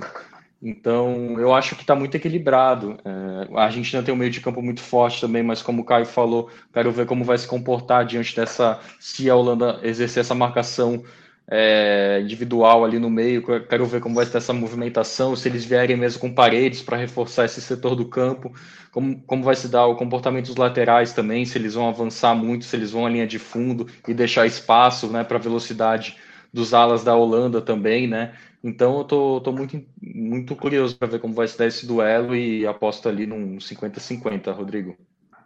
Boa. E, e você, o, o Gabriel, como que você enxerga esse confronto meio a meio? Alguém está com leve favoritismo? Eu, eu fui assim, eu fui falar que era equilibrado, né, 50-50, para não cantar um lado da Holanda. Mas eu concordo com o Caio que para mim tem um ladinho da Holanda. E se e aí eu discordo do Guilherme, porque se não tivesse o Messi, eu acho que essa diferença seria maior, seria tipo 70-30, 60-40 acho que a diferença seria muito grande. Eu acho que ela baixa um pouco o causa de Messi, mas ainda eu acho a Holanda a favorita. Eu acho a Holanda porque a Holanda tem um equilíbrio maior, um equilíbrio mental, um equilíbrio do, do time funcionando num coletivo como um todo. Você não depende de, um, de uma pessoa só. E eu vejo a Argentina dependendo sim do Messi, por mais que, como eu disse, o trio de meio campo, né, o tripé, joga muito bem, tá bem. O Julian Alves também é um cara que pode decidir, mas ainda vejo, como o Caio falou, o Messi sendo um cara que é um diferencial no jogo com o México, é, contra o México foi exatamente isso. Ele teve muita dificuldade, muita dificuldade. É, toda bola que ele pegava, matavam a jogada e tudo mais, conseguiam bater nele. tirar a bola dele. E na hora que ele conseguiu uma bolinha, 1 a 0 e aí foi lá, marcaram o segundo e 2 a 0 e perderam. Acho que se o México tivesse jogado como ele jogou no terceiro jogo, ele teria se classificado e deixado a gente no lado de fora da Copa.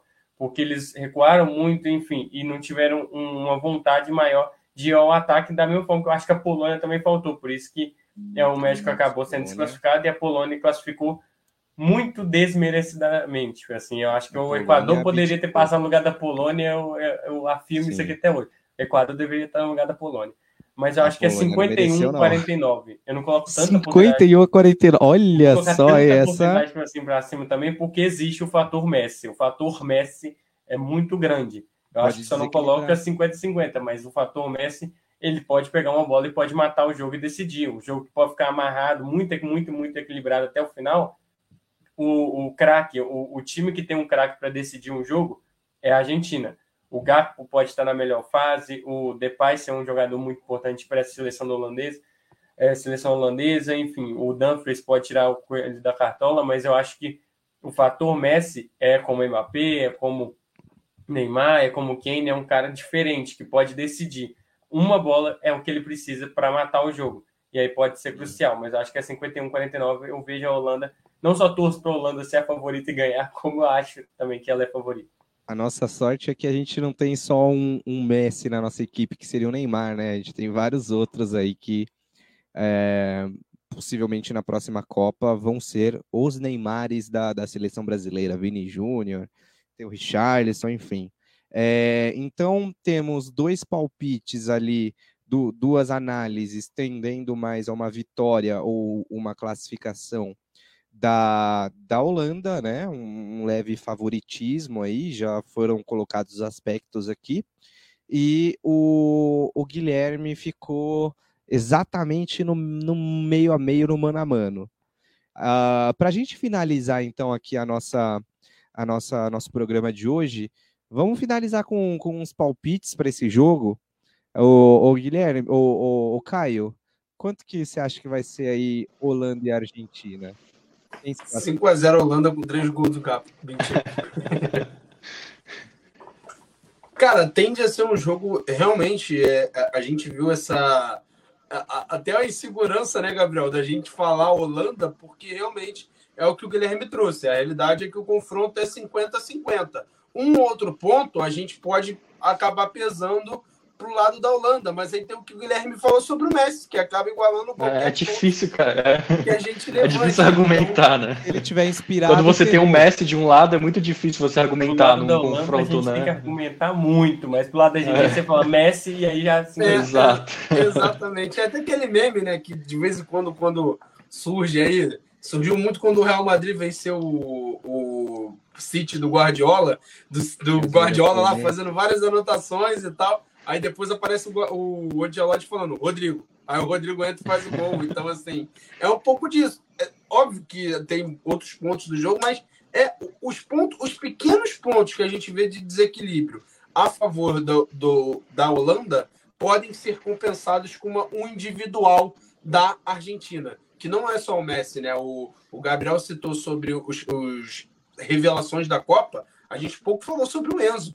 que é um dos principais jogadores dessa Argentina, e trouxe um equilíbrio de volta para essa equipe depois da, da, da, primeira rodada. Ele vira titular e não sai mais, jogando todos os jogos, jogando o tempo todo. Ele é um jogador que foi fundamental para o próprio Depou perder um pouco da pressão e, e começar a atuar bem dentro da Copa. Então, existem alguns pontos ali de desequilíbrio a favor dos dois lados, mas eu hoje vou ficar com aquela vitóriazinha sofrida de 1 a 0 da seleção da Holanda com o gol do Van Dijk de cabeça, aquele jogo. Isso é muito Copa, né? Aquele jogo que uhum. é muito equilibrado e a bola parada ainda tem isso, né? É um ponto que a gente pouco é. citou, que eu vejo muito forte pro lado da Holanda, né? Sim. Você ter um Van Dijk, você ter um próprio Blind, você ter um Timber ou Delite, independente de quem jogue, cara, esse é o tipo de jogo de Copa do Mundo decidido numa bolinha parada, né? Toda Copa tem um. Na última Copa teve um Titi lá metendo gol contra a Bélgica. A gente citou 2010 do gol do Puyol contra, contra a Alemanha. Então é muito esse jogo de equilíbrio onde num lance de bola parada pode ser decisivo. Então vou ficar com esse 1 a 0 aí a favor da, da Holanda. Mas também se vier a Argentina, uma boa revanche de semi... é uma boa hora de dar um troco na Argentina, né? Numa Copa do Mundo. Olha, então, Caio Couto, bastante econômico, placar mínimo 1 a 0, palpite de 1 a 0 para a Holanda. É aquilo, né? É, se vier a Argentina, aí a gente tenta dar uma boa descontada neles. Uh, Gabriel Souza, seu palpite. Pô, tava aqui num 2 a 0 para algum dos dois times, mas depois que o Caio falou, tem tá, tá com um cheiro mesmo de bola decidida, no, nenhuma bola, nenhuma ai, cabeçada ai, ai. ali do Van Dijk, ele sendo, acho que ele até falou, né, que não é Van Dijk contra Messi, acho, é, foi ele mesmo que falou, que o confronto não era Van Dijk contra Messi, Holanda contra Messi, era Holanda contra Argentina, enfim, eu lembrei dessa fala dele, eu acho que ele pode ser muito importante mesmo. Mas eu ainda, para diferenciar do Caio, porque aí se ele acertar, fica com ele, eu coloco um 2 a 0 2 a 0 Holanda, porque eu falei que a Holanda é favorita, porque eu acho que, assim, é, eu estava pensando, um gol pode fazer com que o outro time vá muito para o ataque, tente de tudo para fazer um gol de empate e tome mais um. E, e aí, aí mata o jogo. E, e, eu acho que esse 2 a 0 pode ser tanto favorável à Argentina quanto a Holanda. Eu coloco aqui 2 a 0 Holanda, porque para ser justo, para ser coeso com o que eu falei também, coerente com o que eu falei, mas pode ser 2 a 0 também para a Argentina, porque o fator Messi pode ser igual no jogo do México, fazer um gol, 1 a 0, uma bola vai lá e mata 2 a 0 e acabou o jogo. Eu acho que pode ser 2 a 0 para um dos dois lados, para mim 2 a 0 Holanda. 2 a 0 para a Holanda. Guilherme Ponte, seu palpite. Cara, eu acho que vai ficar 1 a 1 no tempo regulamentar, vai para a prorrogação e acho que a Argentina ganha na prorrogação com, com um achado do Messi ali. Tô sendo. tô arriscando aqui. Olha aí, eu queria então... falar, cair no, no, no, comum, falar que ia para os pênaltis e o Vangal ia trocar o goleiro e o goleiro ia defender tudo. Mas eu vou, vou para prorrogação e o jogo vai ser decidido ali na prorrogação. Em 2014 foi isso, né? 2014 foi uma prorrogação. Foi. Decidi... É. é, pênalti, né? Pênalti, o Vangal não trocou o goleiro. O goleiro é. se bateu o pé lá, custou caro porque o Silêncio nem para essa Copa foi. É, então vai, vai para prorrogação e, e que mais, ô, Guilherme? A Argentina, a Argentina vence na prorrogação aí fazendo um 2 a 1 Então nós temos por enquanto dois palpites para a Holanda passar, um palpite para a Argentina do Guilherme na prorrogação. Eu já vou antecipar para vocês que eu já fiz a minha aposta já deixei a minha aposta lá na, na apostei na, uh, na vitória da Argentina, mas não sei, eu acho que. ah, cara. Eu, eu não sei se eu fui com um pouco de, de coração de, de torcedor para pegar eles numa semifinal, já acreditando que o Brasil passe da, da, da Croácia, mas Vamos lá. É, prorrogação e a Argentina vence na prorrogação. Não vai para os pênaltis, não. Vai, um 2 a 1 aí na, na prorrogação para a Argentina. Talvez um, o gol aí de Julian Álvares para salvar a Argentina e levar ela para a semifinal. 2 a 2 Dois aqui de cima para. Vai que é um gol do, do, do, Lautaro, né? O Lautaro. É, é eu, eu, comentei né? do. Sai o Julian Alves, entra ele ele faz um gol surpreendendo todos. Eu comentei do Messi, mas o Messi volta e meia dá umas pipocadas em, aí, né, em jogo decisivo, né? Vai que surge na um, um vai, é, na seleção é meio diferente, né? Mas vai que surge aí um personagem improvável, né? Sei lá, um, um Lautaro Martins da vida. Vai que o Dybala entra finalmente aí. É difícil jogar com o Messi, né? É. então, então tá aí, vamos fechar essa, esse programa de hoje aí com os palpites. É, só queria dizer mais uma vez que a MF tem aí o apoio da Pinacle. Se você quiser fazer a sua aposta, é só escanear o QR Code, já tá facinho para você, tá na tela, você vai cair direto lá na, no site deles, só fazer sua aposta. Se você não é cadastrado, o cadastro não dura nem dois minutos, rapidinho você faz seu cadastro e pode já começar a apostar. O QR Code está aqui, canto esquerdo, aqui, canto esquerdo. Então vou começar a me despedir. Canto esquerdo, não, canto direito. Vou começar a me despedir dos meus, Mano, é, é, meio difícil esse negócio, é, é ao contrário. Ao pra, contrário. pra Com- mim, Com a mão esquerda. Então, pra mim aqui é esquerdo. Pra mim é esquerdo, mas eu olho no retorno pra tela, é direito. Então realmente o negócio confunde bastante. Por isso que na TV todo mundo fica até meio, né, na hora de fazer isso, dá uma, uma, uma baqueada. Mas vamos lá. Ô, vamos começar a me despedir dessa equipe aqui super entrosada já há duas semanas aí nessa batida de Copa do Mundo. Caio Couto, você aí, seus destaques finais desse programa maravilhoso de hoje. Pô, um programa muito bom, cara. Acho que a gente conseguiu destrinchar bem aqui os dois jogos, falar bastante sobre o que a gente pode esperar para essas duas partidas. Espero que a galera tenha gostado. Espero que quem é, gosta de opinar, né, apostar na Pináculo, também tenha aproveitado aí para pegar uns nomes e algumas coisas que a gente falou do jogo. Mas eu acho que é isso. Eu acho que a gente tem uma promessa Boa. de dois grandes jogos. É, os, os jogos também do outro dia, né, que amanhã vão ser debatidos aqui em live também vão ser muito bons. Então, quem puder acompanhar aí também a nossa live de amanhã e as próximas lives, a gente está com live aqui diariamente para falar sobre Copa do Mundo, todo mundo vivendo esse grande momento do futebol que acontece uma vez a cada quatro anos. Então, é isso. É só um recado para não perderem os jogos, ficarem de olho aqui em nossas lives e torcer muito para o Brasil na sexta-feira chegar numa semifinal, porque a gente está. Como você citou sobre a sensação, eu acho que a gente, talvez, dos últimos anos, é realmente um ano mais. Estamos mais aqui. próximos ali de uma possibilidade de chegar numa Chegar, final de né? Copa do Mundo. É, aí uma final tudo pode acontecer, podendo vir Portugal ontem foi muito bem, França nem se fala, Inglaterra também que eu acho que tem mostrado ser uma seleção muito competitiva aí, mais uma vez num torneio internacional. Então acho que tem muita coisa na Copa aí legal e a, fiquem de olho aqui nas nossas lives aqui, principalmente na quarta-feira, quando junto esse grupo bom aqui da galera. Boa, boa, boa. É isso aí. Tô, tô com o Caio. É, sinto que essa Copa é a que a gente tem mais condições aí de realmente chegar numa final, e aí na final tudo pode acontecer. Mas eu sinto que a gente pode chegar na final e que o Brasil vai ser ex esse ano. Gabriel Souza, seus destaques finais, agradecimentos, enfim. Obrigado, Rodrigo, Gui, o Caio. É, mais uma quarta-feira aqui, né? Esse, esse quarteto fantástico aqui se reunindo para falar de Copa do Mundo. A gente está vivendo essa Copa do Mundo, falando realmente. Eu acho que, como o Caio disse, a gente conseguiu destrinchar mais do que a gente esperava.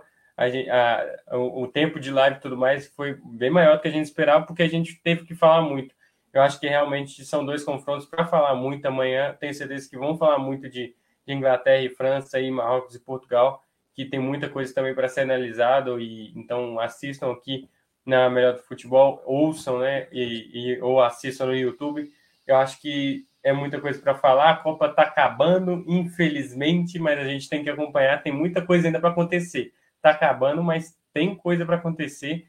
Tem, tem jogo, tem jogo importante, tem tem, amanhã eles devem falar disso, mas tem o plano de anulação do Mbappé que, que, que a Inglaterra está querendo fazer, que eu duvido muito que vai dar certo, mas enfim, é, tem muita coisa. Eu acho que e essa sensação de do que o Brasil vai ser hexa, né? Eu não assisti o Brasil nunca em uma final, nasci em 2003, um ano após a, a, o nosso Penta, que foi a última vez que a gente esteve na final, depois de três finais seguidas.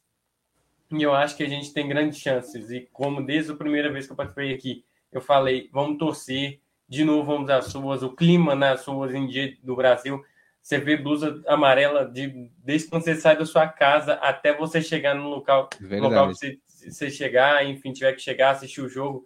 Vamos para as ruas, vamos comemorar de novo, vamos. A gente torce para comemorar de novo, para aproveitar e chegar a uma semifinal e jogar a pressão lá joga pressão para a Holanda e a Argentina, e principalmente para a Argentina, eu acho que é um ponto que a gente esqueceu. Se o Brasil ganha, eu acho que joga uma pressão muito grande para a Argentina, porque desde antes de começar a Copa, a previsão era que, que Brasil e Argentina se encontrassem na semifinal se tudo fosse Sim. ali.